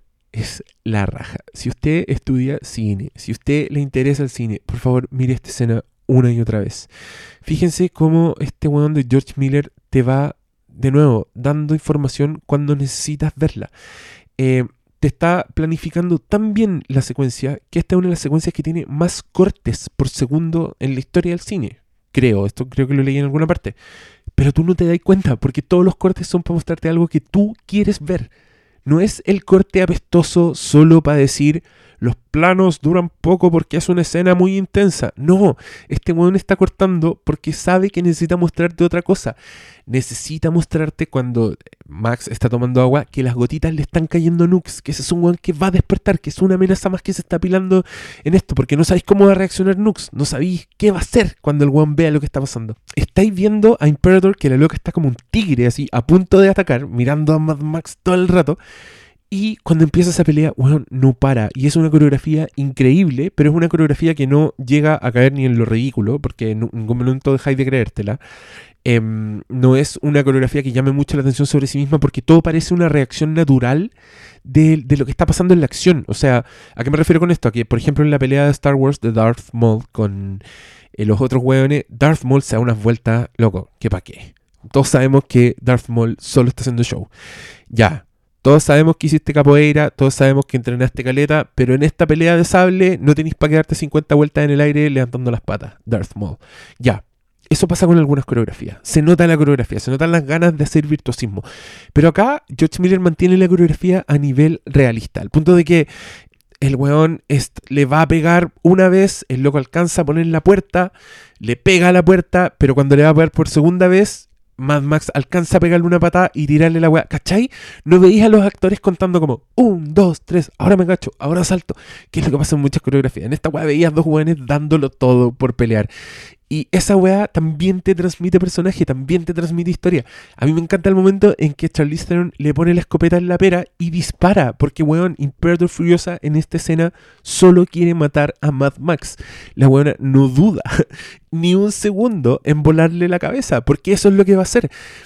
Y en cambio, Max sí muestra un poco de restricción porque el weón ya puede estar muy loco, pero no es asesino. Entonces el weón, cuando tiene la pistola en la mano, no, no le dispara a Furiosa como Furiosa si quería dispararle a Max, pero sí dispara tres veces en la arena, weón, y la arena vuela así porque George Miller tiene que poner detalles la zorra en todos sus putos planos. Y y weón, estáis ejercitando otro músculo, estáis en otra, estáis disfrutando otro plano de la acción, entonces el weón no te está agotando. Y de hecho, vienen muchas secuencias más donde es otro tipo de acción que no tiene nada que ver con las persecuciones, porque se está guardando, porque sabe que su tercer acto es la persecución más increíblemente la zorra de la historia del cine, entonces el weón no, no va a quemarte. Otras, con otras secuencias así. Por eso después viene la pelea cuerpo a cuerpo, por eso después viene la secuencia de las motos, que es una hueá completamente eh, distinta a lo que vimos antes. Son hueones tratando de eh, hacer explotar un camión parándolo con motos. Entonces hace, viene una secuencia maravillosa en que Charlize Theron y, Tom Hardy ahora son, son hermanos. De hecho, el, el, tema del soundtrack en ese momento se llama Hermanos en Armas, Brothers at Arms, que es bacán porque significa que los buenos se están hermanando en la batalla. O sea, los buenos son unos guerreros, pero bueno, estás viendo el momento que los buenos se unen. Que es otra cosa que no ves tú en las películas. Por lo general, las películas te dicen, estos buenos son hermanos en la guerra. Pero te lo dicen. o, o te lo sugieren antes de verlo. Acá tú ves cómo pasa delante de tus ojos. El minuto en que la Charlize Theron recibe el rifle de parte de Mad Max, la buena ya sabe que con Mad Max son otra wea ya no son un, loco llevándose de rehén a las minocas porque quiere el camión. Aquí los buenos ya están en la misma. Y es un momento que yo encuentro hasta romántico cuando Mad Max salva a Imperator en esta escena, ¿cachai? Porque los buenos no. En ningún momento Mad Max se está poniendo como el héroe de la película, sino que el weón cachó que su supervivencia depende de la supervivencia de todos los weones. Y ya, ¿qué más le hace salvar a esta loca que igual es justa su, su pelea? O sea, el weón algo, algo ya le veis en esta secuencia de héroe. Y esto se termina de ampliar cuando antes de ir al, en, la secuencia que es de noche, ah, ya, porque yo le estoy hablando de esto para recordarle que todas las secuencias de acción te hacen ejercitar un músculo distinto, entonces para mí es un ejemplo de la maestría del uso del ritmo del weón, es que después te hace esta secuencia de la noche en que ni siquiera ves la acción. Y que es un momento interesante porque es uno de los pocos momentos en que deliberadamente el foco no está en Mad Max, sino que nos quedamos con lo que ven los otros personajes de Mad Max. Pero para mí eso también es un ejercicio de ritmo. También es decirte, ¿sabéis qué? Ahora te voy a mostrar otra capa de este personaje que es verlo a través de los ojos de los demás. Hemos estado toda la historia viendo la weá a través de los ojos de Mad Max, pero para esta escena en particular vamos a ver a Mad Max a través de los ojos de los demás personajes. ¿Y cómo se ve Mad Max? Weón, como un varas como un guerrero de la puta madre, que el weón va solo a enfrentarse contra el weón, el granjero de las balas, que viene llevándose con toda la guerra de Vietnam en municiones en su auto, y lo único que escuchan es una explosión en la distancia, y después aparece Max ensangrentado, arrastrando un saco con un montón de weas que le sirven a todos, y cuando esta loca le dice, ¿estás herido? ¿Te pasó algo? La única capaz de entender a Mad Max lo mira y dice, bueno, no es su sangre. Para mí esa es una escena que de nuevo es mítica, es construir mito, ¿cachai? Es darte la libertad como narrador dentro de tu propia película de decir yo voy a comentar es lo que estoy contando y lo que te estoy contando es la historia de un weón que es mítico, de un weón que es capaz de enfrentarse a estos weones solo, a mano pelada y volver con toda esta arma, volarlos en pedazos y venir salpicado en su propia sangre, que, que más encima se limpia en leche materna. Que esa es una weá de nuevo ese momento para mí funciona tanto como un chiste, como un chiste, porque te dicen que hay en este balde hay leche materna. El guan se empieza a lavar la cara con leche materna. Es gracioso, toda la gente se ríe, guajaja, qué buena. Pero también es un momento simbólico de la puta madre. Y también es construcción de mundo. Te estás diciendo, weón, en este mundo son otras las variantes, son otras las weas que hay en riesgo. No rigen tus propios conceptos. Que para mí es uno de los grandes méritos de la película. También, darte vuelta a esa weá. Eh, porque yo hoy día pensaba, viéndola por décima primera vez, que, mm, que mm, todos los personajes tienen una. Una. Mm, ¿Cómo decirlo? Una demencia que es bastante particular. Como que está en distintos estratos su demencia. Como por una parte está la demencia de Nux por otra parte está la demencia de una de, de, de, las parideras, que es esta loca toda hippie, o esta otra loca que tiene unos ojos de vampiro increíble, el pelo blanco, que es la que en una escena dice, eh, ¿escucho solo el viento o es una furiosa irritación? Que es una loca que te habla como en poesía, con palabras inventadas. Em, también están los hijos de Immortal Joe. Eh, no sé, hay como una demencia, como una desesperación, como una weá que yo interpreto como una humanidad que se fue a la mierda con el fin del mundo. Y, y aunque esto es entretenido, hace que los personajes sean exagerados, sean operáticos, como weón, el Bullet Farmer, justo que estamos hablando de esa escena, el weón que se cree la justicia, que se pone a gritar, o el loco que está ahí furioso con un gorro hecho con balas es una demencia increíble de ver, demasiado entretenida, que te hace un mundo fascinante, pero que a la vez tiene esa motivación que es bien terrible, que es como, weón, la humanidad se fue tan a la mierda que estamos todos locos. Somos todos personajes de, de, Texas Chainsaw Massacre. Así se comportan estos weones. Son, podrían ser perfectamente la familia de Texas Chainsaw Massacre. Estos, estos hermanos, medio. Más encima el guatón que es medio sadomasoquista, como que hace que los Warboys le limpien los pies asquerosos. No, esa weá para mí tiene un ADN, esta película, muy en el cine de terror. Y eso también es algo que descubrí el otro día, que me puse a tuitear sobre Mad Max Fury Road así muy tarde en la noche. Pero descubrí que eh, quizás por eso también me gusta tanto, porque tiene demasiadas imágenes que apelan a ese lado entre macabro, entre, no sé, de artesanía mortuoria, un poco morbosa que tienen películas como La Masacre de Texas o, no sé, The Hills Have cuando todas estas películas en que lo primitivo un poco choca con, con la civilización, está 100% presente en el diseño de los personajes, en en, el espíritu de la weá, estoy hablando justamente de la secuencia del final. Perdón que me salte tanto en el tiempo, pero son cosas que me voy acordando. La secuencia final, este weón que anda con una máscara de hockey negra, pintada, como un Jason, que se le ven los ojos saltones, que es el weón que le tira la flecha a Max, que él se alcanza a tapar con la cara. Eh, ese weón no parpadea, se mueve como un monstruo. El loco es absolutamente un asesino de un slasher. El weón es de un loco de Hills Have de Texas Chainsaw, de Marta 13. El weón de hecho usa armas como punzantes, eh, no, tiene armas de fuego. Y es el weón que después se, que se trata de meterse a la weá, lo tiran debajo del camión, pero loco queda colgando, y tú veis que está colgando.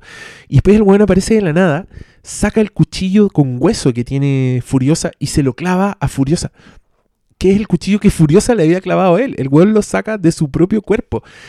Weón. Y cuando desaparece ese weón ponen unas cuerdas en la banda sonora de película de terror. De verdad apareció el asesino, weón. Horrorícense. Y al weón lo muestran y atrás tiene, en, en su máscara, tiene una muñeca con la boca cortada y con muchos clavos. Weón, ese weón debería estar en una película con Annabelle, debería estar con eh, los mutantes de la masacre de Texas. Y eh, pertenece completamente ahí, es de esa familia. Y, y, todas esas cosas también hacen que ya el, solamente la iconografía de la película apele a un lado que a mí me gusta mucho. Pero encontró fascinante que el weón haya hecho, haya puesto en una película de acción ese tipo de imágenes. Como que haya escogido eso ese tipo de personajes que son se sienten frescos pero a la vez son una evolución bien clara de lo que el weón ya tenía en Mad Max porque para que estamos con cosas los locos de The Road Warrior no están tan lejos estilísticamente de los de Mad Max Fury Road pero los de Mad Max Fury Road sí tienen ese toque adicional de locura de falta de civilización y de fantasía finalmente porque weón el Immortal Joe también es un diseño de la puta madre ese weón debería estar en un cómic, loco. Debería estar, no sé, en un videojuego muy fantasioso. No debiera estar en una película de Mad Max, pero el buen está y es maravilloso que esté. Em, no, me encanta que sea tan ridículo ese personaje, que sea un viejo guatón. Yo lo describía como un cruce entre el vocalista de Poison y Don Francisco y Bane. Porque es así, es un viejo, es un viejo guatón que es un mutante más encima. Tiene una espalda llena de eh, jorobas y pústulas y weás que los cabros chicos le echan esta cosa blanca. El weón necesita un aparato para respirar que por algún motivo decidió hacerlo como dientes de esqueleto que se pueden abrir, porque en la escena en que el weón grita está con la máscara con, con las quijadas abiertas y se ven sus dientes que son rojos por lo demás. Entonces, weón, sí, es una imagen de la puta madre, que no está tratando de, de recrear nada, que no, no, no, se basa en la estética de otra película, eh, películas de Disney con cuentos de hadas para adultos, les estoy hablando a ustedes, encuentro una vergüenza que se quieran parecer tanto la una a la otra, eh, porque Tim Burton eh, junto a mucha plata no significa que todas las películas tengan que verse como Alicia en el País de las Maravillas, ¿entienden? Maléfica, Oz, El Poderoso, Cenicienta, Into the Woods, a todos ustedes les estoy hablando. Este weón no imita nada que exista y ni siquiera se imita a sí mismo. Como que al loco hasta evoluciona en las propias weas que a él le gustaban, en sus propias búsquedas que hacía en los años 80. Esa wea es maravillosa. Hay que aplaudirla. Hay que aplaudir su integridad artística. Hay que aplaudir su, su osadía de decir, ¿sabéis qué? Estas weas me imagino y son unas weas que nunca se han visto, pero pico, las vamos a poner igual. Y puta, qué pena que no haya juntado más plata. En verdad me da mucha rabia que una película como Mad Max Fury Road no sea tan taquillera como Rápido y Furioso 7. Que es como... Ah, no sé, no voy a hacer comparaciones odiosas. And how exactly do we take the Citadel? Assuming we're still alive by then. If we can block the pass, it'll be easy. All that's left are his war pups. And Warboy's too sick to fight. And we'll be with Nux. He's a warboy. He'll be bringing us home, bringing back what's stolen as he's meant to. Feels like hope. Look, it'll be a hard day. But I guarantee you that 160 days ride that way, there's nothing but salt. At least that way, you know, we might be able to. together. Come across some kind of redemption.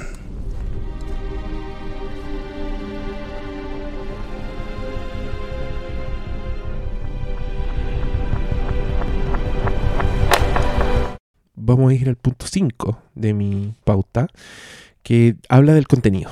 Porque bueno, ya he hablado bastante de muchas cosas que yo veo en esta película, pero me sorprende sí el simplismo con el que mucha gente lee Mad Max Fury Road.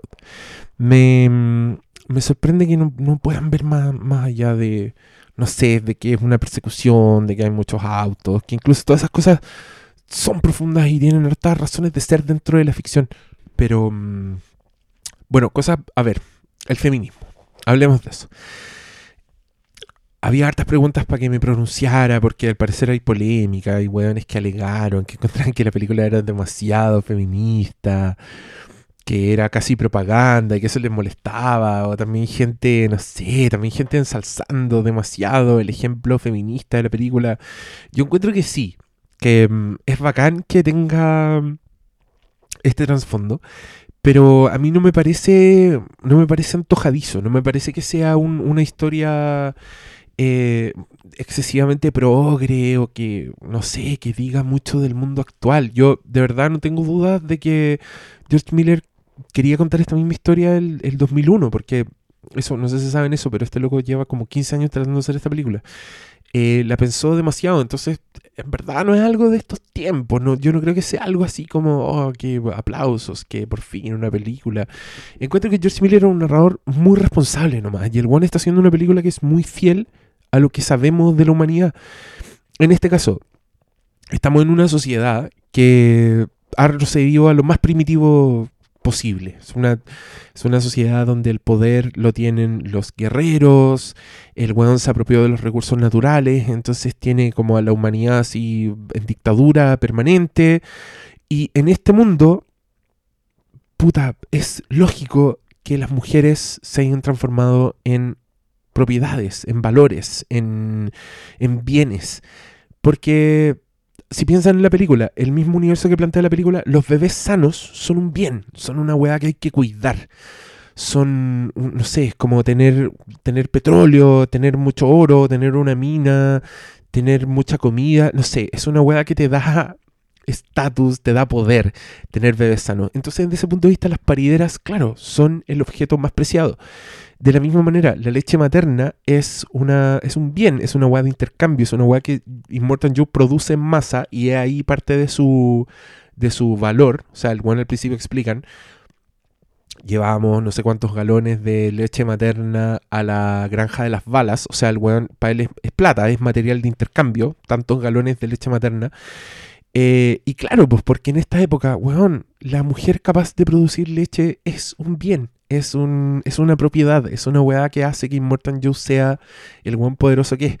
Entonces todo este, este poder femenino para mí viene de esa historia, viene de esa, de esa especulación, que para mí es súper inteligente, pero que de rebote te habla de lo innecesaria que es la desigualdad femenina en este tiempo. No sé si se entiende. Pero para mí, claro, te habla de este, de este tiempo, pero siendo un espejo retorcido de la weá. No, no. En, ese sentido, yo no entiendo que weones se puedan quejar de propaganda, porque esto no es propaganda. La propaganda es un mensaje bien directo, bien absurdo. Eh, pero esta película en rigor no te habla de ningún no te habla de los beneficios de la igualdad de género. Por ejemplo, el guante está mostrando una época donde obviamente no va a haber igualdad de género. Eh, de hecho, hay una escena que a mí me parece súper importante, que es cuando Miss Giri está con la escopeta y le apunta Immortan Joe y el guante ni siquiera duda en acercarse a la vieja y quitarle la escopeta. Porque ese nivel de poder tiene el mundo masculino en Mad Max Fury Road. Son los hueones que em, lo hacen todo. Eh, los hombres son la destrucción, son el antropófago, el granjero de balas, o sea, el weón que planta muerte. Eh, y Morton Joe es otro weón que tiene a la gente, no sé, pues, que les vende la pomada, tiene, es un líder religioso chanta. Entonces, los hombres en esta película están haciendo todo el mal, pero para mí esa es una weá de narrador responsable, de un weón que es lo suficientemente inteligente para entender que si retrocedemos a sociedades primitivas, los hombres, solamente por tener superioridad física, van a dominar a las mujeres, ¿cachai? Em, y de nuevo, para mí eso sirve brutalmente bien como un espejo retorcido de la realidad. Pero no, no, no es un discurso para mí, es una weá, no sé, qué pasa porque es demasiado rica. Eh, y por supuesto que lo aplaudo y lo encuentro muy inteligente, pero, pero paremos, tampoco es una bandera del feminismo. Encuentro yo, es mi humilde opinión. Pero también pasa, eh, yo creo, por el cuidado de los personajes. El, al hacer personajes que te parecen tan completos, que te parecen tan intensos como Imperator Furiosa, que para mí ya entra en la lista de mejores personajes, mejores mujeres de la historia del cine. Como que eh, la loca es perfecta, no deja, no deja su femineidad, ¿cachai? No deja de sentirse eh, mujer siempre es más valiente que la chucha. Hace unas weas en la película que son impresionantes. Eh, incluso Mad Max, que es el guerrero más sabio, el weón tiene que concederle punto a esta mina. El weón es capaz de decir en una escena que es preciosa, eh, ok, dispara tú. En una escena maravillosa que no tiene ni un solo diálogo, pero que las miradas de los buenos lo es todo y que él le entrega la escopeta, ok, dispara tú. Ella dice, no respires y dan el blanco. Esa, esa, toda esa weá, yo entiendo que se perciba como una girl power. Estamos tan poco acostumbrados a tener buenos personajes femeninos que aparece uno y nosotros creemos que es empoderador y que eh, sí, girl power y la weá, pero yo creo que es un efecto secundario de lo seco que es George Miller, nada más. No le veo ni, ni agenda ni nada. Y si algo, por, por ejemplo, yo encuentro que el buen es tan inteligente que de hecho es sabido, se reportó, se reportó que una de las asesoras del guion de esta weá fue la autora de los monólogos de la vagina. Porque George Miller necesitaba a alguien que lo ayudara a escribir mejores mujeres. Entonces, claro, pues ahí tenéis ahí tenéis la agenda feminista de George Miller. El weón es tan seco que dice, ¿sabes qué? Puede que, no, puede que esto me lo haya ganado. Quizás mis mujeres necesitan trabajo, así que le vamos a preguntar a una experta en mujeres. Seco, seco. Yo encuentro que las mujeres en esta película son increíbles, pero son grandes personajes. No creo que es porque sean mujeres, ¿cachai? Eso igual, igual un poco sexista, amigo. Reconozcanlo. Es como, ay, una película con mujeres, personajes fuertes. Ah, es feminista. ¿Por, por qué? ¿Por qué? No, no, no sé. No son, no son excluyentes esas cosas. Eh, pero bueno, hablemos un poco del personaje de Furiosa, que a mí me, me fascina un poco lo incompleto que es. Eh, la- las partes que le faltan a ese personaje. Eh, oh, no, no quise ofenderte, Imperator. Estaba hablando de las partes de tu historia que te faltan, no de tu anatomía, que está muy bien por lo demás. Brazo robot o no incluido. Es un personaje incompleto, no, no le conocemos toda su historia. Pero, y lo que podemos reconstruir de la historia es fascinante, de verdad es fascinante. Ya muchos se han dado cuenta que el momento en que está a punto de matar a Immortan Joe y le dice, Remember me, me recuerdas, justo antes de matarlo, es desconcertante, por decirlo menos.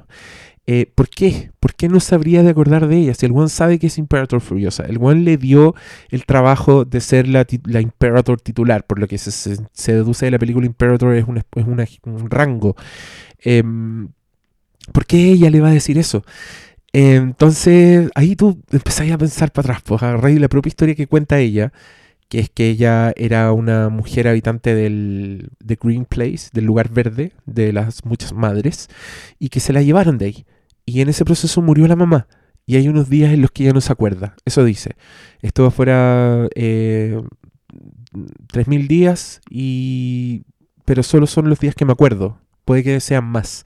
Significa que pasó un gran tiempo sin acordarse de nada. Em, y eso es todo lo que sabemos. Entonces aquí uno tiene que especular. po. Eh, Charlize igual, sobre todo en esa escena en que están todas juntas, se nota que es el mismo biotipo de, la, de, la- de las parideras. Eh, también parece top model. También es de piernas largas, de cuello largo. Entonces tú decís, ya, es posible que esta loca haya sido una paridera de un Morton Joe. Pero ¿por qué le va a decir, me recuerdas? ¿La loca se reinventó? Onda, ¿la dieron por muerta? La dieron por muerta, fingió su muerte y después volvió y dijo, ahora voy a ser un Imperator y, y, y no la reconoció por algún motivo. Entonces en este momento ella tiene que decirle, remember me, antes de matarla para concretar su, su venganza. Esa weá es fascinante. Yo quiero, yo quiero saber esa historia y a la vez no quiero saberla porque me encanta el misterio, me encanta tener que darle vuelta. Otros detalles, su brazo, ¿cómo perdió su brazo? ¿Tendrá que ver el brazo en esto? ¿Será parte del plan? Ponte tú, ¿habrá sido una manera de enmascararse para que no la reconocieran o de escaparse? ¿O, se cortó el brazo para que encontraran el brazo y pensaron que estaba muerta? ¿Y será por eso que el- la puerta del camión tiene un, el esqueleto de un brazo dibujado? ¿Ah? ¿Y el hueso del cuchillo que tiene en la palanca de cambio? ¿Será el hueso de su brazo? Brothers at Arms, hermanos en las armas, y arms también significa brazo. No, sí, ya puede que le esté pensando mucho, amigos, le esté dando muchas vueltas. Pero el personaje Furiosa te, te es fascinante, pues te es enigmático y también es increíblemente triste. Yo encuentro que Charlize Theron de verdad debiera ser nominada a un Oscar por esta película, porque la loca actúa tanto aparentemente con tan poco. O sea, ella es capaz de estar con una mirada triste toda la película, de no sonreír nunca, y de las dos veces que sonríe, hacer que esa sonrisa no sea alegría, sea otra wea. Las dos veces que Furiosa sonríe, para los que no se acuerdan, una es cuando se encuentra con la Bubalini y las comadres cuando mencionan a la mamá, cuando ella les cuenta que la mamá está muerta, ella hacen un gesto que es como atrapar el sol y llevárselo al pecho. Esa es la primera vez que Charlize sonríe. Y su sonrisa es de una pena absoluta. Es de decir, weón, estoy en el lugar en el que pertenezco, pero de este lugar me robaron. Me llevaron injustamente. Me quitaron toda la vida que debía haber tenido con estas weonas. Yo leo toda esa weá en esa sonrisa. Cuando le hace ese gesto, con esa sonrisa tan triste que de verdad te parte el alma y que es, es aún más triste porque ya sabéis para dónde va esa escena. Ya sabéis que ahora a Charlize le van a romper el corazón y le van a decir que en verdad todo lo que pensaba que iba a recuperar no lo va a recuperar y que le quitaron mucho más de lo que ella pensaba. Es devastadora. Y el segundo momento en que sonríe es al final, cuando ella se da cuenta de que Max no está al lado suyo y lo ve alejándose y sabe que era la naturaleza de Max. Y nosotros también se nos rompe un poco el corazón porque decíamos, weón, iban a estar tan bien. Max, ¿por qué no te quedaste? Weón, ¿por qué no, no repoblaste el planeta con Imperator Furiosa. Esas guaguas hubieran nacido a salvar el mundo. Y lo sabes, Max. ¿Por qué te fuiste? Porque Max es un lobo solitario y no va a cambiar tanto. Va a cambiar, sí, para ayudar a las minocas, para arriesgar la vida, para ser lo suficientemente héroe, pero no para quedarse. El loco se va a virar. Porque es el guerrero del camino y tiene que terminar la historia tal como la empezó, parado al borde de la carretera, yendo quién sabe para dónde. Es hermoso. Em, bueno, temas, más temas. A mí me gusta mucho el, el, mensaje un poco ecológico que tiene la película, que al decirlo de esa manera no pareciera que va a ser una mierda, porque todos los mensajes ecológicos son una mierda, si salvemos al mundo, que es lo nuevo, eso se sabe, pero de alguna forma el de, mm, el de Fury Road me parece un poquito más complejo, me parece un poquito más rico, más entretenido de, de desglosar y de completar. Porque tiene este paralelo, pues el paralelo de lo siempre de lo estéril versus lo fértil. Eh, lo fértil es la vida. En ese sentido, esta película es súper parecida a Children of Men. Como que ahí está un poco el, poder y lo que te dice del, del, mundo es lo que te muestra un mundo infértil, un mundo donde no, donde no puede haber vida. Donde los niños que aparecen son niños mutantes porque están todos cagados por la radiación donde mm, la mayoría de los personajes de fondo son, bueno, que están muy cagados. Son los, viejos, la gente vagabunda que tiene Immortal Joe en su ciudad, llenos de moscas, todos deformes, weón. Les faltan partes del cuerpo, es una weá espantosa, es una pesadilla. Eh, los buitres que encuentran en el camino también son una deformación muy extraña, son unos weones que andan en zancos que si ustedes se fijan bien, los, los, personajes de Mad Max, los que van en el camión, los miran completamente asqueados. O sea, tú decís, incluso en este mundo hay hueones que están más cagados que otros. Eh, y los buitres son esos, que también son súper enigmáticos. También hay gente me ha preguntado, ¿qué pensáis de esos buitres? Bueno, pienso que es fascinante que existe esa tribu y que... Mm, después las la Bubalini cuando están recordando lo que les pasó es que primero la tierra se ser estéril y después llegaron los cuervos. Cuando la abuelita dice después llegaron los cuervos, yo no creo que se refiera a los animales, porque los cuervos son inofensivos, los cuervos no hacen nada. Tendría que ser una plaga, muy gigantesca de cuervos para que pase algo. Y en este mundo yo creo que incluso una plaga de cuervos, los humanos se la ingenierían para comerse a los cuervos y salir ganando. Eh, pero yo no, yo creo que se refiere a esos seres. Yo creo que se refiere a esos humanos que escogen vivir así. Y me imagino que deben ser espantosos. Deben ser unos guanes que se comen entre ellos, deben ser necrófilos, no sé algo deben tener, pero son la peor especie de este, de este mundo. Y eso lo sé por la reacción de los personajes, por las caras que ponen cuando los ven. Y es una de las secuencias más lúgubres, además. De nuevo, el maestro del ritmo, George Miller, te está embolinando la perdiz, te está haciendo usar otros músculos porque te está mostrando una weá que es una pesadilla, con unos efectos sonoros de unos cuervos en la distancia, en una noche de mierda, monocromática, con muerte, con sangre, y aparecen estos seres, weón, que están ahí haciendo sepa Dios que chucha. Y estos personajes que los miran como diciendo, weón, todavía, todavía, podemos, todavía podemos caer más bajo. Entonces, claro, este, el, el ecologismo, esa weá a mí me fascina. Cómo muestra la fauna en Mad Max Fury Road, por ejemplo. En todas las otras películas de Mad Max, igual se tocaba un poco la fauna. Como que todavía había algo de comunión entre el ser humano y los animales. Por ejemplo, Mad Max en Road Warrior tiene un perrito. Em, que lo acompaña a todas partes. En algunas escenas se ven como unos canguros muertos, hay una culebra, como que tú decís, ya, igual en este mundo estos locos podrían hacerse charqui de canguro, podrían hacerse su, sashimi con la culebra, se podrían hacer, no sé, se podrían servir incluso al perrito. Pero no, no lo hacen. Entonces, algo, algo queda. Todavía hay patria. Pero en Mad Max Fury Road está la cagada. O sea, la fauna que aparece es una lagartija de dos cabezas que nuestro héroe pisa con una pata y se empieza a comer en cámara. Y el otro es un insecto que aparece eh, caminando sobre el hombro de la nieta de Elvis Presley, que en la película se llama Capable, su personaje. Eh, y Nux se lo saca y lo mira por un momento como con admiración. Uno dice, wow, está viendo algo que nunca vio en su vida. Pero su primera reacción es comérselo. Y, inmediatamente después que se lo come, el buen pone una cara como de tristeza. Como, como diciendo, por favor vean este escenario, no estoy loco. El buen se come el bicho y se pone triste. Como diciendo, quizás no debía habérmelo comido, quizás debía haberlo admirado un rato más, o qué pena que no, este, ese ser ya no tenga, ya no va a poder existir, no sé, es extraño, pero todas esas cosas a mí me hablan de una visión bien terrible y bien antihumana de lo que somos para el planeta. Y en ese sentido nos la buscamos. El Who Killed the World es súper merecido y es para nosotros. Y es para lo que estamos viendo Mad Max Fury Road. Que, bueno, es una weá que igual eh, George Miller viene diciendo desde Babe, el chanchito valiente. Así que me encanta. Me encanta que su regreso a las películas de carne y hueso con protagonistas humanos eh, no signifique que el weón se haya reencantado con la humanidad. El weón sigue odiándonos tal cual. Pero mm, hace esta weá increíble. Pues. Pero aún así hay esperanza. Eso también es lo bueno del mundo. Como me, encanta cuando mm, el director realza la oscuridad de sus obras cuando le pone un poquito de luz. Es un poco cliché lo que dije, pero es verdad. O sea, comparen eso con un director que solo te muestra weá oscura, oscura, oscura, pesimismo, pesimismo, pesimismo. Bueno, al final estáis chato y no queréis más guerra. Y lo descartáis y decís, ah, que desagrado esa weá.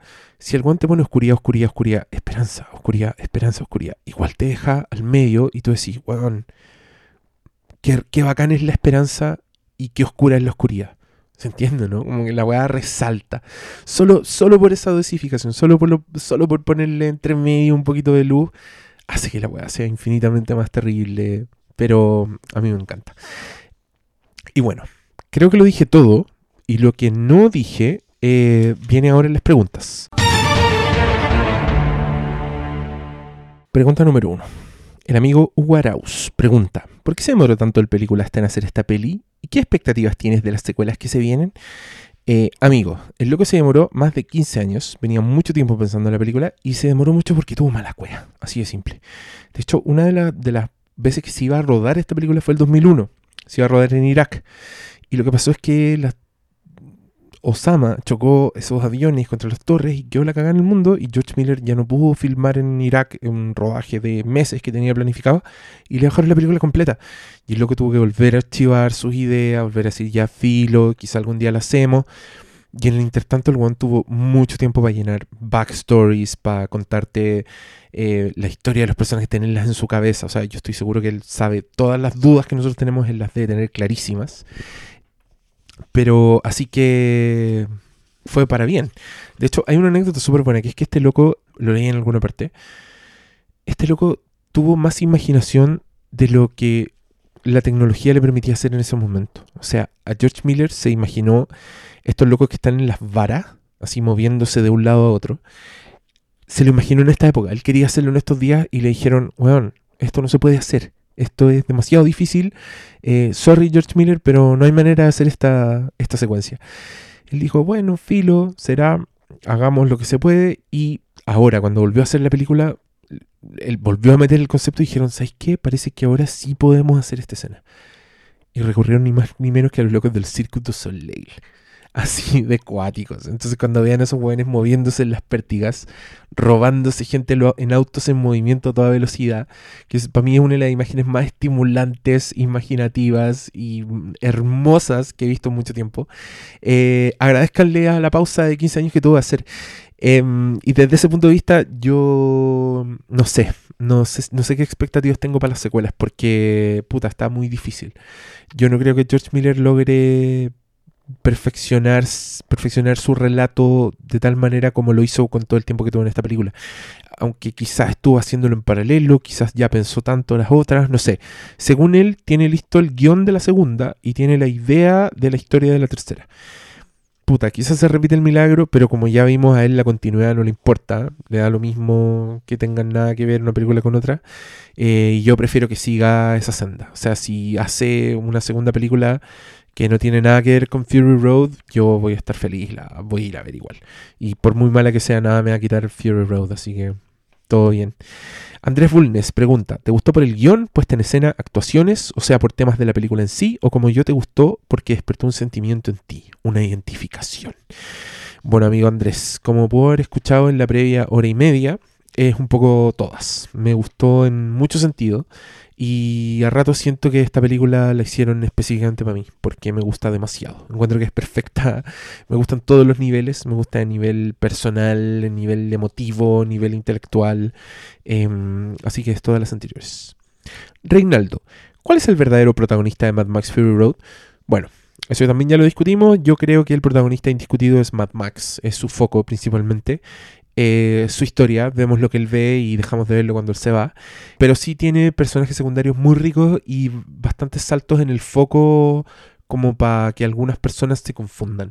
Eh, para mí es uno de los valores de la película. Es una de sus gracias esta innovación que hace y me encanta que haya ventilado, que haya sentido la libertad suficiente como la confianza para dejar su personaje colgando en el rato y nosotros lo agarramos a la pasada. Por ejemplo, cuando va amarrado en, el auto y se atraviesa por la cámara y el guan va gritando, dice, primero me roban la sangre y ahora me roban el auto. ¿Qué más me quieren quitar? Paréntesis, acuérdense de esa frase. el loco, en la numeración de sus valores, pone primero el auto y después la sangre. Primero me quitaron la sangre y ahora me quitan el auto. O sea, no solo me quitaron la sangre, esa weá queda lo mismo, más encima me quitaron mi auto. Guático. Patricio Castañeda. Eh, de venir una secuela de, esta Mad Max, además del Loco Max, ¿qué otros personajes te gustaría volver a ver? Ya, esta es lo mismo que les dije antes. Me encantaría volver a ver a todos los personajes, pero voy a odiar si vuelve a usar esos personajes. La tradición dicta que George Miller no va a repetir ningún personaje. El one puede que meta a un actor y lo haga haciendo otro personaje solo pinchando en las pelotas, porque eso hace George Miller y me encanta. Todo lo demás no, no, no necesito más información, no necesito ver a estos personajes, con esto tengo suficiente. Rodrigo Lacalle, ¿no te parece extraña la relación que se forja entre Nux y Capable? Me parece poco creíble. Eh, ya, alguien más puso, Rafael, la, misma pregunta, pero con Max y Furiosa. A él también le había parecido poco creíble la relación entre Max y Furiosa. No, tampoco. No, no las encontré para nada poco creíble. Me las creí completamente. No encuentro extraña la relación entre Nux y Capable porque encuentro que son personajes que están con su psiquis demasiado dañada y que están viviendo weas demasiado extrañas como para yo poder juzgar su comportamiento, no sé si se entiende. Pero encuentro, por ejemplo, que Nux, básicamente, su historia es que el weón expande su mirada. O sea, el loco puede ver más allá de lo que veía antes, se da cuenta que el mundo es mucho más grande de lo que el weón pensaba, y está en un estado tan vulnerable que me creo completamente que el weón sea capaz de cambiar el propósito de su existencia eh, durante la película. Mm, tampoco creo que sea una historia de amor así muy cuática. De hecho, el weón le da un beso y están abrazados. Tampoco es como un si tú saltas yo salto Jack de Titanic que también eso ocurre en, dos días. Pero mm, no no me pareció poco creíble. Me parece conmovedora de hecho.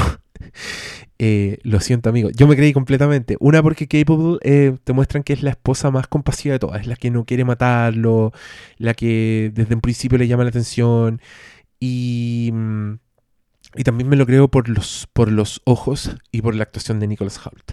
Yo sé que eso sonó un poco gay de mi parte, pero encuentro que este loco tiene los ojos tan expresivos que me compro que otro personaje sienta compasión por eso, por ese weón. Eh, imagínense esta misma escena con otro actor, como con un actor que sea más despreciable. Weón habría sido terrible. Con un loco que no tenga los ojos tan expresivos, esta, esta escena, de más que no, no, se la compran. Bueno, el amigo no se la compró, yo sí me la compré. Pero encuentro que todos esos factores le dan a favor. Y la relación con Maxi Furiosa para mí es perfecta. es perfecta, tiene los mejores momentos, tiene un momento en que se ven por primera vez, eh, después la segunda escena se intentan matar mutuamente, eh, después se usan y cuando llega el minuto en que Charlize Theron se da cuenta de que este loco no se las va a cagar y que al contrario puede ser su ayuda, bueno, es, para mí esa es una relación y un romance mucho más creíble que el de cualquier comedia romántica. Que entre paréntesis, ahora que lo pienso, tienen la misma estructura. También se odian al principio, se quieren matar y todo. Pero acá los momentos eh, son tan naturales y están tan poco puntualizados y, no sé, repetidos por, el, por la realización que son mucho más valóricos. Eh, valen más, a eso me refiero, son mucho más valiosos, no valóricos. La escena en que esta loca, el, loco le pasa el rifle a, Imperator para que dispare y le pone la pistola en el hombro y el le dice, y le dice al weón no respires mí es un gran momento de la relación de pareja. ¿sí? De, ahí las weas no son lo mismo para ellos dos. Eh, Imperator incluso se pone un poco nerviosa cuando le ofrece a Max que él vaya con ella. Le dice, tú puedes ir con nosotros si querís. Claro, es como alguien invitando al otro a la fiesta de grabación. Es una escena bien coquetona. La encuentro muy romántica y encuentro que las etapas que sean son, son filete. Así que, otra pregunta. A ver, esto está largo. Andrés González pone, a propósito, ¿Has leído en la interwebs las posibles teorías de cómo Furiosa perdió su brazo? Hay unas bien pelotudas y una en particular que es la raja. Gente de Immortan Joe habría raptado a Furiosa desde el lugar verde cuando niña y en vista de eso la mamá lo siguió, cachó la onda de que Joe la quería para ser una de sus esposas y que las quería perfectas y no sé qué y para evitar que Furiosa fuera perfecta ella misma le habría cortado el brazo. Todo después de cruenta mocha con los malotes del Joe que le habrían dejado herida a la señora Mary Joe Pasa dando más o menos explicación al Remember Me, que le dice Furiosa cuando le arranca la cara. Está buena. Está buena, no sé si es verdad, pero claro, tiene sentido. A mí hay algo que también me encuentro fascinante de esa historia, que ya, ya conversamos, pero que se me olvidó decirle, que es que las, las Bubalini recuerdan a Furiosa como Furiosa. O sea, dicen, eh, la, la mina dice, This is our Furiosa. O sea, ese es su nombre real. Entonces me, llama la atención que en esta teoría del Remember Me, en que ella se construyó una identidad, cuando se reinventó su identidad, cuando se volvió a presentar en Mortal Joe, dijo su verdadero nombre. ¿Cachai? Eso, eso también te dice que su venganza es mucho más planificada de lo que tú pensáis. O sea, el orgullo de esta loca, que al momento de cambiar su identidad y de pararse frente a Mortal Joe como una Imperator, la loca dijo su verdadero nombre. O sea, antes había usado un nombre falso. Esa weá me encanta. Eh, ya, otra pregunta. Jordi, ¿es el mismo ¿Es el mismo Max Rokatansky o es un mundo paralelo a, la trilogía anterior?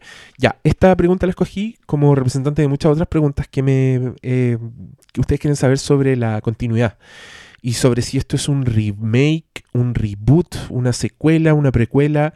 Yo digo que eh, no lo piensan tanto. En una entrevista George Miller dijo que esta película era la idea original era hacer un reboot, un remake de Mad Max, pero que él encontraba que esa historia ya era fome. Contar la historia de cómo Mad Max se volvió Mad Max era fome. Entonces prefería saltarse al tiro como a la gran aventura una vez presentado el personaje. O sea, técnicamente esta película es la secuela de un remake que nunca se hizo. Em, puede que sea más confuso para ustedes, pero a mí me gusta porque es una explicación que en el fondo te deja que todas las, alucinaciones son flashbacks de lo que pasaba en esta otra película que nunca se hizo. A mí me gusta eso, le da riqueza, encuentro. Eh, y encuentro bacán porque al principio cuando él está escapando por este pasillo aparecen muchas personas que le dicen, nos dejaste morir. Y aparece un negro con los ojos rojos, aparece un loco que es como un flight y una mina que parece que fuera como adicta. La raja, pues, ¿quiénes son esos personajes? ¿Son los, parientes de Max? ¿Son los de la película que nunca se hizo? No sé. Eh, con lo complejo que este universo, no me sorprendería que todos esos personajes tuvieran su historia. Pero es eso, pues cabrón. No, no es un mundo paralelo, es una reinvención nomás. Y piensa en estas películas como las crónicas de Mad Max. Loco solitario, mundo post-apocalíptico, tribus, listo. Eso es todo lo que tienen que saber. Em, ya, a ver, otra pregunta. Francisco Palavacino. ¿Qué piensas de la psiquis de este Mad Max y cómo lo relacionas con el Mad Max de Mel Gibson? ¿Crees que el final de Mad Max Fury Road es realmente sustentable en el tiempo? ¿O que tres minutos después del blackout de la película se comieron con zapatos a los, bull, a los Bulbatis y los Warboy? Ya, eh, bueno, la psiquis ya les comenté, pues este loco está mucho más loco, este mundo pareciera ser mucho más hostil, donde la humanidad está mucho más cagada, entonces me, me gusta que el Tom Hardy sea un Mad Max más animal más gruñón. Grandes porciones de la película solo hace ruido, como water, habla en monosílabos. Weón que se le olvidó hablar. Filete. Em, el final, ¿es realmente sustentable en el tiempo? Tres minutos después del blackout. Yo creo que es sustentable eh, por un pequeño detalle, que es el detalle de la cita al final de la película. La cita al final de la película es a dónde tenemos que ir los que vagamos por esta tierra desolada en busca de un lugar mejor, no sé, algo así. Firma el primer hombre historia. A mí me encanta esta cita no, no la entiendo. No puedo explicarla, no sé el secreto detrás de la historia, pero me parece lo suficientemente estimulante como para como para que me dé esperanza, como para que escoger que sea una señal de esperanza. Si la película termina así y lo primero que viene es una cita del primer hombre historia, para mí es una señal de que la civilización empezó de nuevo, de alguna u otra forma, un nuevo ciclo. Eh, si hay un hombre historia de pronto que está contando esta weá, que está especulando sobre el destino del hombre, yo creo que es porque igual esa sociedad dio un paso para adelante. Lo suficiente como empezar a reflexionar en su propia historia, que igual es un salto más avanzado de lo que pareciera ser la, ciudad, la, ciudadela de Immortan Joe, que es una weá donde o son familia de Immortan Joe, o son siendo explotados por Immortan Joe, o son los pobres weones con moscas que están afuera. No creo que ninguno de esos weones esté escribiendo la historia. Yo creo que la historia se escribe en un lugar ya de comodidad, no sé, donde hay espacio para el humanismo, creo que es porque pasó algo bueno. Y también yo relaciono, no puedo ir a relacionar, quizás me estoy yendo en bola, pero ya les hablé de Miss Giri, la mujer que tiene la historia tatuada, para mí eso es una mujer historia. Entonces cuando hablan del primer hombre historia, también podría ser que estamos en una sociedad donde los hombres no necesariamente son solo esclavos de la guerra Quizás ya hay hombres humanistas y en ese caso también es un salto en la humanidad. O quizás es, estoy puro weando y es el primer hombre historia de toda la historia y es algo que ya pasó en el universo de Mad Max. No sé. Yo escojo leerlo como algo más esperanzador. Sobre todo porque viene justo por este final feliz y, y es una pausa, de nuevo, un silencio bien prolongado que yo no creo que sea parte de la oscuridad. Yo creo que es parte de la luz. A ver. Pabloncho pregunta. Si en unos meses sale el DVD con la versión extendida, estilo Señor de los Anillos, ¿qué escenas te gustaría ver? A mí me gustaría una escena que mostrara cuando Mad Max va a agarrarse con el auto que lo seguía y vuelve lleno de sangre y con muchas armas. También ver cómo era la ciudad de las balas y de la gasolina. Yo no, no, no estoy de acuerdo con, con usted, amigo. Yo no querría ver ninguna de esas cosas. Menos la escena en que Mad Max va con el auto, porque yo, bueno, ya les hablé de esa escena. Para mí, lo que esa escena significa es elevarte al personaje a estatus mítico. Y encuentro hermoso que sea la escena que no está desde el punto de vista de Mad Max, así que esa escena está perfecta. Y la otra ciudad yo tengo con los títulos. Ciudad de las Balas, ya sé que están todos los buenos produciendo armas y son todos grasientos y musculosos. Y la gasolina, lo mismo. A mí me gustaría ver planos más detallados de la acción. Yo creo que de esto hay mucho material. Yo creo que hay muchas escenas en la acción que deben haber cortado planos más significativos. Por ejemplo, lo que pasa con el guitarrista del infierno. Ese weón simplemente deja de aparecer. Yo estoy seguro que en alguna parte hay, debe haber un plano del weón cayendo debajo del camión, siendo atropellado, eh, saliendo volando en una curva, no sé. Algo debe haber. No creo que un personaje que tiene tanta pega y que tiene tanto énfasis en toda la película hayan decidido matarlo fuera de cámara. Estoy seguro que debe haber algo en alguna versión extendida por ahí. Y también más sangre. Eso me gustaría ver, más sangre. Carolina Pérez, a propósito del feminismo de la película, ¿crees que ha habido una evolución en las figuras femeninas a lo largo de las películas de Mad Max? Me refiero si acaso la o las mujeres que aparecían desde la primera hasta la actual película han ido de menos a más. Eh, sí, definitivamente han ido de menos a más. Esta es la Mad Max que tiene más presencia femenina y más importante, como personajes más complejos y todo. Pero mm, igual estaba. O sea, piensen en Tina Turner, eh, que era la reina de Thunderdome y era como la, gobernante de la weá, que no me extrañaría que fuera como en su juventud haya sido como una furiosa que llegó al poder así siendo una weona grosa. Eh, y en la 2 hay hartas guerreras en el camino y hartas cosas. Sí, pero sí, esta es la, es la más personaje, es la que tiene más, más girl power. ¿Qué más? Ah, bueno, es que ya les dije que esta es una versión cortada de estas preguntas, entonces quiero destacar solo la parte para conversar. Aquí hay una. Mi pregunta es referente a los personajes como The Bullet Farmer y el People Eater. Desde el punto de vista maestro, ¿será una referencia militarista a quienes mataron al mundo? Como los controladores del planeta Petróleo Armas. Bueno, esto ya lo dije. Ahora, Héctor, te acredito. Sí, vos, tenéis toda la razón. Contra la raja tu, tu lectura de esos dos hueones. El símbolo está ahí perfecto y obviamente está pensado así. Buena, buena observación. Guardián Gris Dorado. ¿En qué minuto de escena supo que definitivamente estaba frente a una película que le iba a volar la cabeza? ¿En algún momento previo al estreno le asaltó, aunque fuera por un segundo, la idea de que tal vez la película iba a ser regular o mala? Ya, eh, como les digo, yo cuando se terminó, cuando muestran esa escena de la bengala apagándose y me daba cuenta de que acababa de ver una hora ininterrumpida de acción increíble, yo creo que ahí me di por pagado y dije, ya, esta weá es a toda zorra. No, importa lo que venga ahora, ya la weá la cagó. Creo que ese fue el momento. Y lo otro, si sentí miedo de que la película fuera mala, sí, mucho. Y me di cuenta de que era la película que iba a ver con más expectativas en la historia de mi vida como espectador de películas. Y por un momento jugué con la idea de nunca verla para nunca sufrir esa decepción y estar siempre con las ganas. Como Bart, cuando nunca va a ver la película de Tommy Daly y la va a ver por primera vez cuando es juez de la Corte Suprema. Algo así. Pero después me ofrecieron la oportunidad de verla antes y salí corriendo y no me importó nada y me alegro de haberlo hecho porque ahora es mi película favorita de todos los tiempos. A ver, acá hay otra. Kelden Amadiro y mi pregunta es la siguiente. En su opinión, el término mediocre era usado como una expresión de algo bueno o malo, porque el primer Warboy que se inmola en la persecución es celebrado por sus compañeros como mediocre, pero después Immortan Joe lo usa como término derogatorio. A los compañeros estaban puro chaqueteando. Bueno, amigo, esta escena a mí también me pareció eso, la primera vez que la vi. Me parecía que mediocre era una palabra que se usaba en otro contexto, pero después me di cuenta de que es solo un personaje grita mediocre y ese es Slit, que es el chaquetero. El weón con la cara con tajos que se parece al Joker, que tiene un look increíble además. Él es el único que grita mediocre. Así que es un término después como lo usa Immortal Joe. Es debe ser el término para describir los charchas en este mundo, ser mediocre. Andrés. ¿Crees que se exageró con su calificación R? O sea, tiene escenas que pueden resultar desagradables, pero nunca mayores de 18. O sea, Mad Max 2 tenía escenas más fuertes que esta, creo yo. ¿Cómo hubiese sido beneficioso si hubiese explicitado más las violencias en las muertes? Yo estoy de acuerdo, por eso puse esta pregunta. Em, me sorprende que sea tan poco violenta la película. O sea, es súper violenta, pero es mucho menos violenta de lo que era El Guerrero de la Carretera que en verdad un mundo despiadado que no tiene ningún respeto por los cuerpos humanos ni por la vida y la gente cae atropellada, veis muñecos descuartizarse bajo las ruedas y cosas muy espantosas. Eh, sí, acá me sorprendió lo, suavizado que era todo. Me, gustaría, si hay una versión más sangrienta, yo la vería, cagado la risa. Em, otra pregunta de CC. ¿Cómo es el modelo de héroe que es Max en este respecto a las otras Max y otras de las obras de Miller? ¿Miller se la juega por algunas características en sus héroes? ¿Cómo evalúas el tratamiento del tema de género?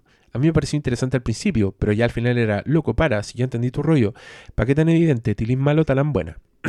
bueno, eso es muy sexista de tu parte, amigo CC. Eh, yo creo que el tema del género es más complejo que eso y no tiene que ver con un acusete, carecuete, los hombres son malos, las mujeres son buenas, yo creo que hay mucho más detrás partiendo por lo que ya dije, una observación bien responsable del mundo, que yo creo que si existiera una sociedad que devolver a su a su naturaleza más primitiva, yo creo que sería, sería muy supremacía masculina, por razones evidentes. Em, entonces, no, no estoy de acuerdo contigo en esa cosa. ¿Cómo es el modelo del héroe en George Miller? Eh, yo diría que es muy sufrido. Eh, Miller, si, si hay una regla de la escritura de guiones que se toma, es que el buen pone en problema a su protagonista. Eh, al punto de que se hace insoportable. En Happy Feet, que es una película para niños, hay una escena en que un pingüino se lo llevan a un parque acuático como SeaWorld y el paisaje del Ártico está pintado en una pared. Y ese personaje se empieza a volver loco y empieza a escuchar voces. Y en un minuto empieza a azotar su cabeza contra la pared porque quiere entrar al paisaje ártico. Una película para niños. con pingüinitos que bailan tap. George Miller llega a esos niveles de oscuridad, pero es porque eso le hace a sus personajes, a, su, a sus personajes principales. Eh, para mí está bien, porque son héroes míticos. Al final son hueones que pasan por cosas que los hacen trascender y que los transforman en héroes inmortales. Esa weá yo la encuentro filer en, en las películas de George Miller. Y en esta, por supuesto. Ya, otra pregunta. Hort. Me gustan mucho las películas de Mad Max y he notado que desde la segunda en adelante la historia es como un relato oral de alguien contando quién era Max.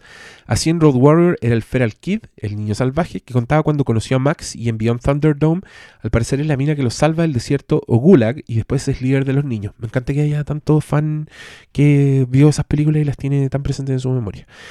Esto mismo le permite a Miller poder usar otro actor, porque al final sería como lo recordaría quien cuente su historia. Sí, súper buena observación. En Mad Max Fury Road, ¿crees que el punto de vista, siempre hablando en general, porque obvio que los flashbacks son personales, es de Furiosa u otro personaje? Eso, saludos.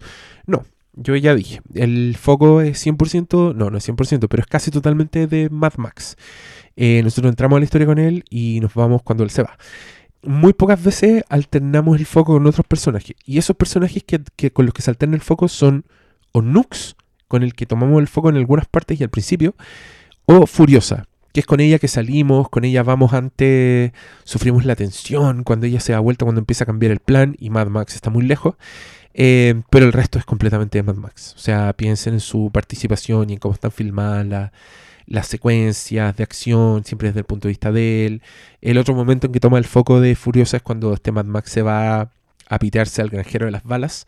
Pero no, el foco es de Mad Max y es su historia, así que paremos, paremos con esta difamación de Mad Max Fury Road por lo aparentemente confuso de su protagonista. No es confuso, es más que un protagonista. Véanlo así, más que un protagonista. Rom, otra pregunta. ¿Crees que esta película tendría posibilidad de entrar en alguna categoría suponiendo que los Oscars tienen algún tipo de validación aún? En mi mundo, cabro, esta película tiene una nominación en todos los campos en que es legible. Más específicamente, director. Lejos. No, no creo que vea una película mejor dirigida que esta desde todo punto de vista. Para mí es el mejor director 100% y todavía no se termina el año, pero lo sé. Meto las manos al fuego porque no va a haber una wea tan bien dirigida como Mad Max Fury Road. Película, todo el rato. Todo el rato, por todas las razones que llevamos hablando, yo hablando y ustedes escuchando mucho rato. Eh, actor secundario para Nux, definitivamente. Nicholas Hoult tiene un registro en esta película increíble. El one se manda un personaje como nunca lo creí capaz. Para mí este era el one con cara de pena, que ponía sus ojitos de perro y aparece con las manos en los bolsillos y dice una hueá romántica y todas las minas vueltas locas o lo mismo pero con lente en X-Men y en esta película se manda un personaje que parte siendo un weón completamente demente, un Kami crazy, agónico, que no, no, tiene miedo a perder nada. El weón saca el volante de su auto y lo muestra en Morton Joe como una señal de decir, weón, estoy dispuesto a morir por ti, mira lo que hago, weón. A después de ver cómo se destruye su mundo en sus ojos, cuando el weón decepciona a Immortan Joe y guía para la cagada, después de ver renacer un poco su, su, su humanidad con el contacto de estas minas y al punto de sacrificarse y de cumplir finalmente su destino para lo que era un buen kamikaze, pero habiendo cambiado completamente el propósito de su sacrificio. Puta, el weón es seco. eh, Nicholas Hoult en esta película lo hace tremendo y su personaje es increíble. Y sí, entiendo que mucha gente sienta que la verdadera, el verdadero arco lo tiene Nux porque él es el que cambia. Eh, sí, sí. Es así. A ver, espérate, ¿de qué estamos hablando esto? De los Oscars, ya, efectos especiales, fotografía, montaje, bueno, montaje. Si otra película gana el montaje es porque esta gente no sabe qué es el montaje. Sonido, el sonido hacen unas weas impresionantes. Yo ya la, he visto muchas veces y lo que hacen no solo con este ritmo, con los cortes, con los silencios que digo yo, sino que incluir sonidos como latidos del corazón en algunas escenas fundamentales, solo va a cargarte más la emoción, como para decirte que viene un momento. Por ejemplo, antes de que luego apriete el gatillo, cuando quiere volarle la mano a Nux para liberarse, ponen el latido un corazón, corazón, corazón, corazón, silencio, gatillo. Ritmo, conducción de las emociones, brillante, weón. El uso del sonido llevado a límites expresivos pero hermosos. Así que sí, para mí todos los Oscars. Eh, furiosa, actriz secundaria todo el rato, o actriz principal, dirán algunos. Eh, Max también, Max está, filete. Oscar para todos, esa es mi predicción. Mi predicción que no va a pasar. Ya, José Lagos pregunta, ¿cuál es tu tribu post-apocalíptica favorita? Entre las Bubalini, los Warboys, los motociclistas de las montañas, los de los carros porcospines, los cuervos. Ah, qué mundo más rico. Yo creo que mis favoritos son los Warboys, pero solo por lo demente, weón, adrenalínico y hermoso de su mundo. O sea, unos weones que tienen todos los manubrios en un altar, que le recitan a V8, V8, los motores de 8 válvulas, antes de ir a la guerra, que tienen los manubrios enchulados porque ahí está toda su personalidad, que los autos, weón, son una extensión de sus cuerpos prácticamente, que se tienen que echar un spray plateado antes de suicidarse y que agarran weas de nuestra civilización como la cultura nórdica, el Valhalla, weón. Por favor, más películas de los War Boys. Eh, aunque no, de nuevo, George Miller, la gracia está en la dosificación. Quizás si hacen una película solo los War Boys ya me van a importar una raja. Acá en esta película están perfectos. Sí, mi favorita. Otra pregunta. Alexis, ¿por qué crees que en esta entrega se acentúa tanto el amor fetiche por el mundo tuerca? Ya lo habíamos visto en la trilogía original, pero ahora eso de los volantes puestos como objetos de adoración, la pintura plateada en la boca antes del acto suicida, claramente una alusión al cromado de los vehículos nuevos que ya no existen en este mundo, o que Max siempre, se puede, siempre que puede haga alusión a su auto. Dame una teoría sobre esto. No es teoría, es eh, algo que está en la película, creo yo que es que en esta película los autos son una extensión de los cuerpos. En un mundo donde tu supervivencia depende de tu capacidad de salir rajando en un auto o de mm, buscar, no sé, restos, eh, carroña en las carreteras, tenéis que tener cómo moverte y para estos hueones los cuerpos son, son como los autos. Pruebas de estos argumentos, ¿por qué estoy diciendo estas cosas?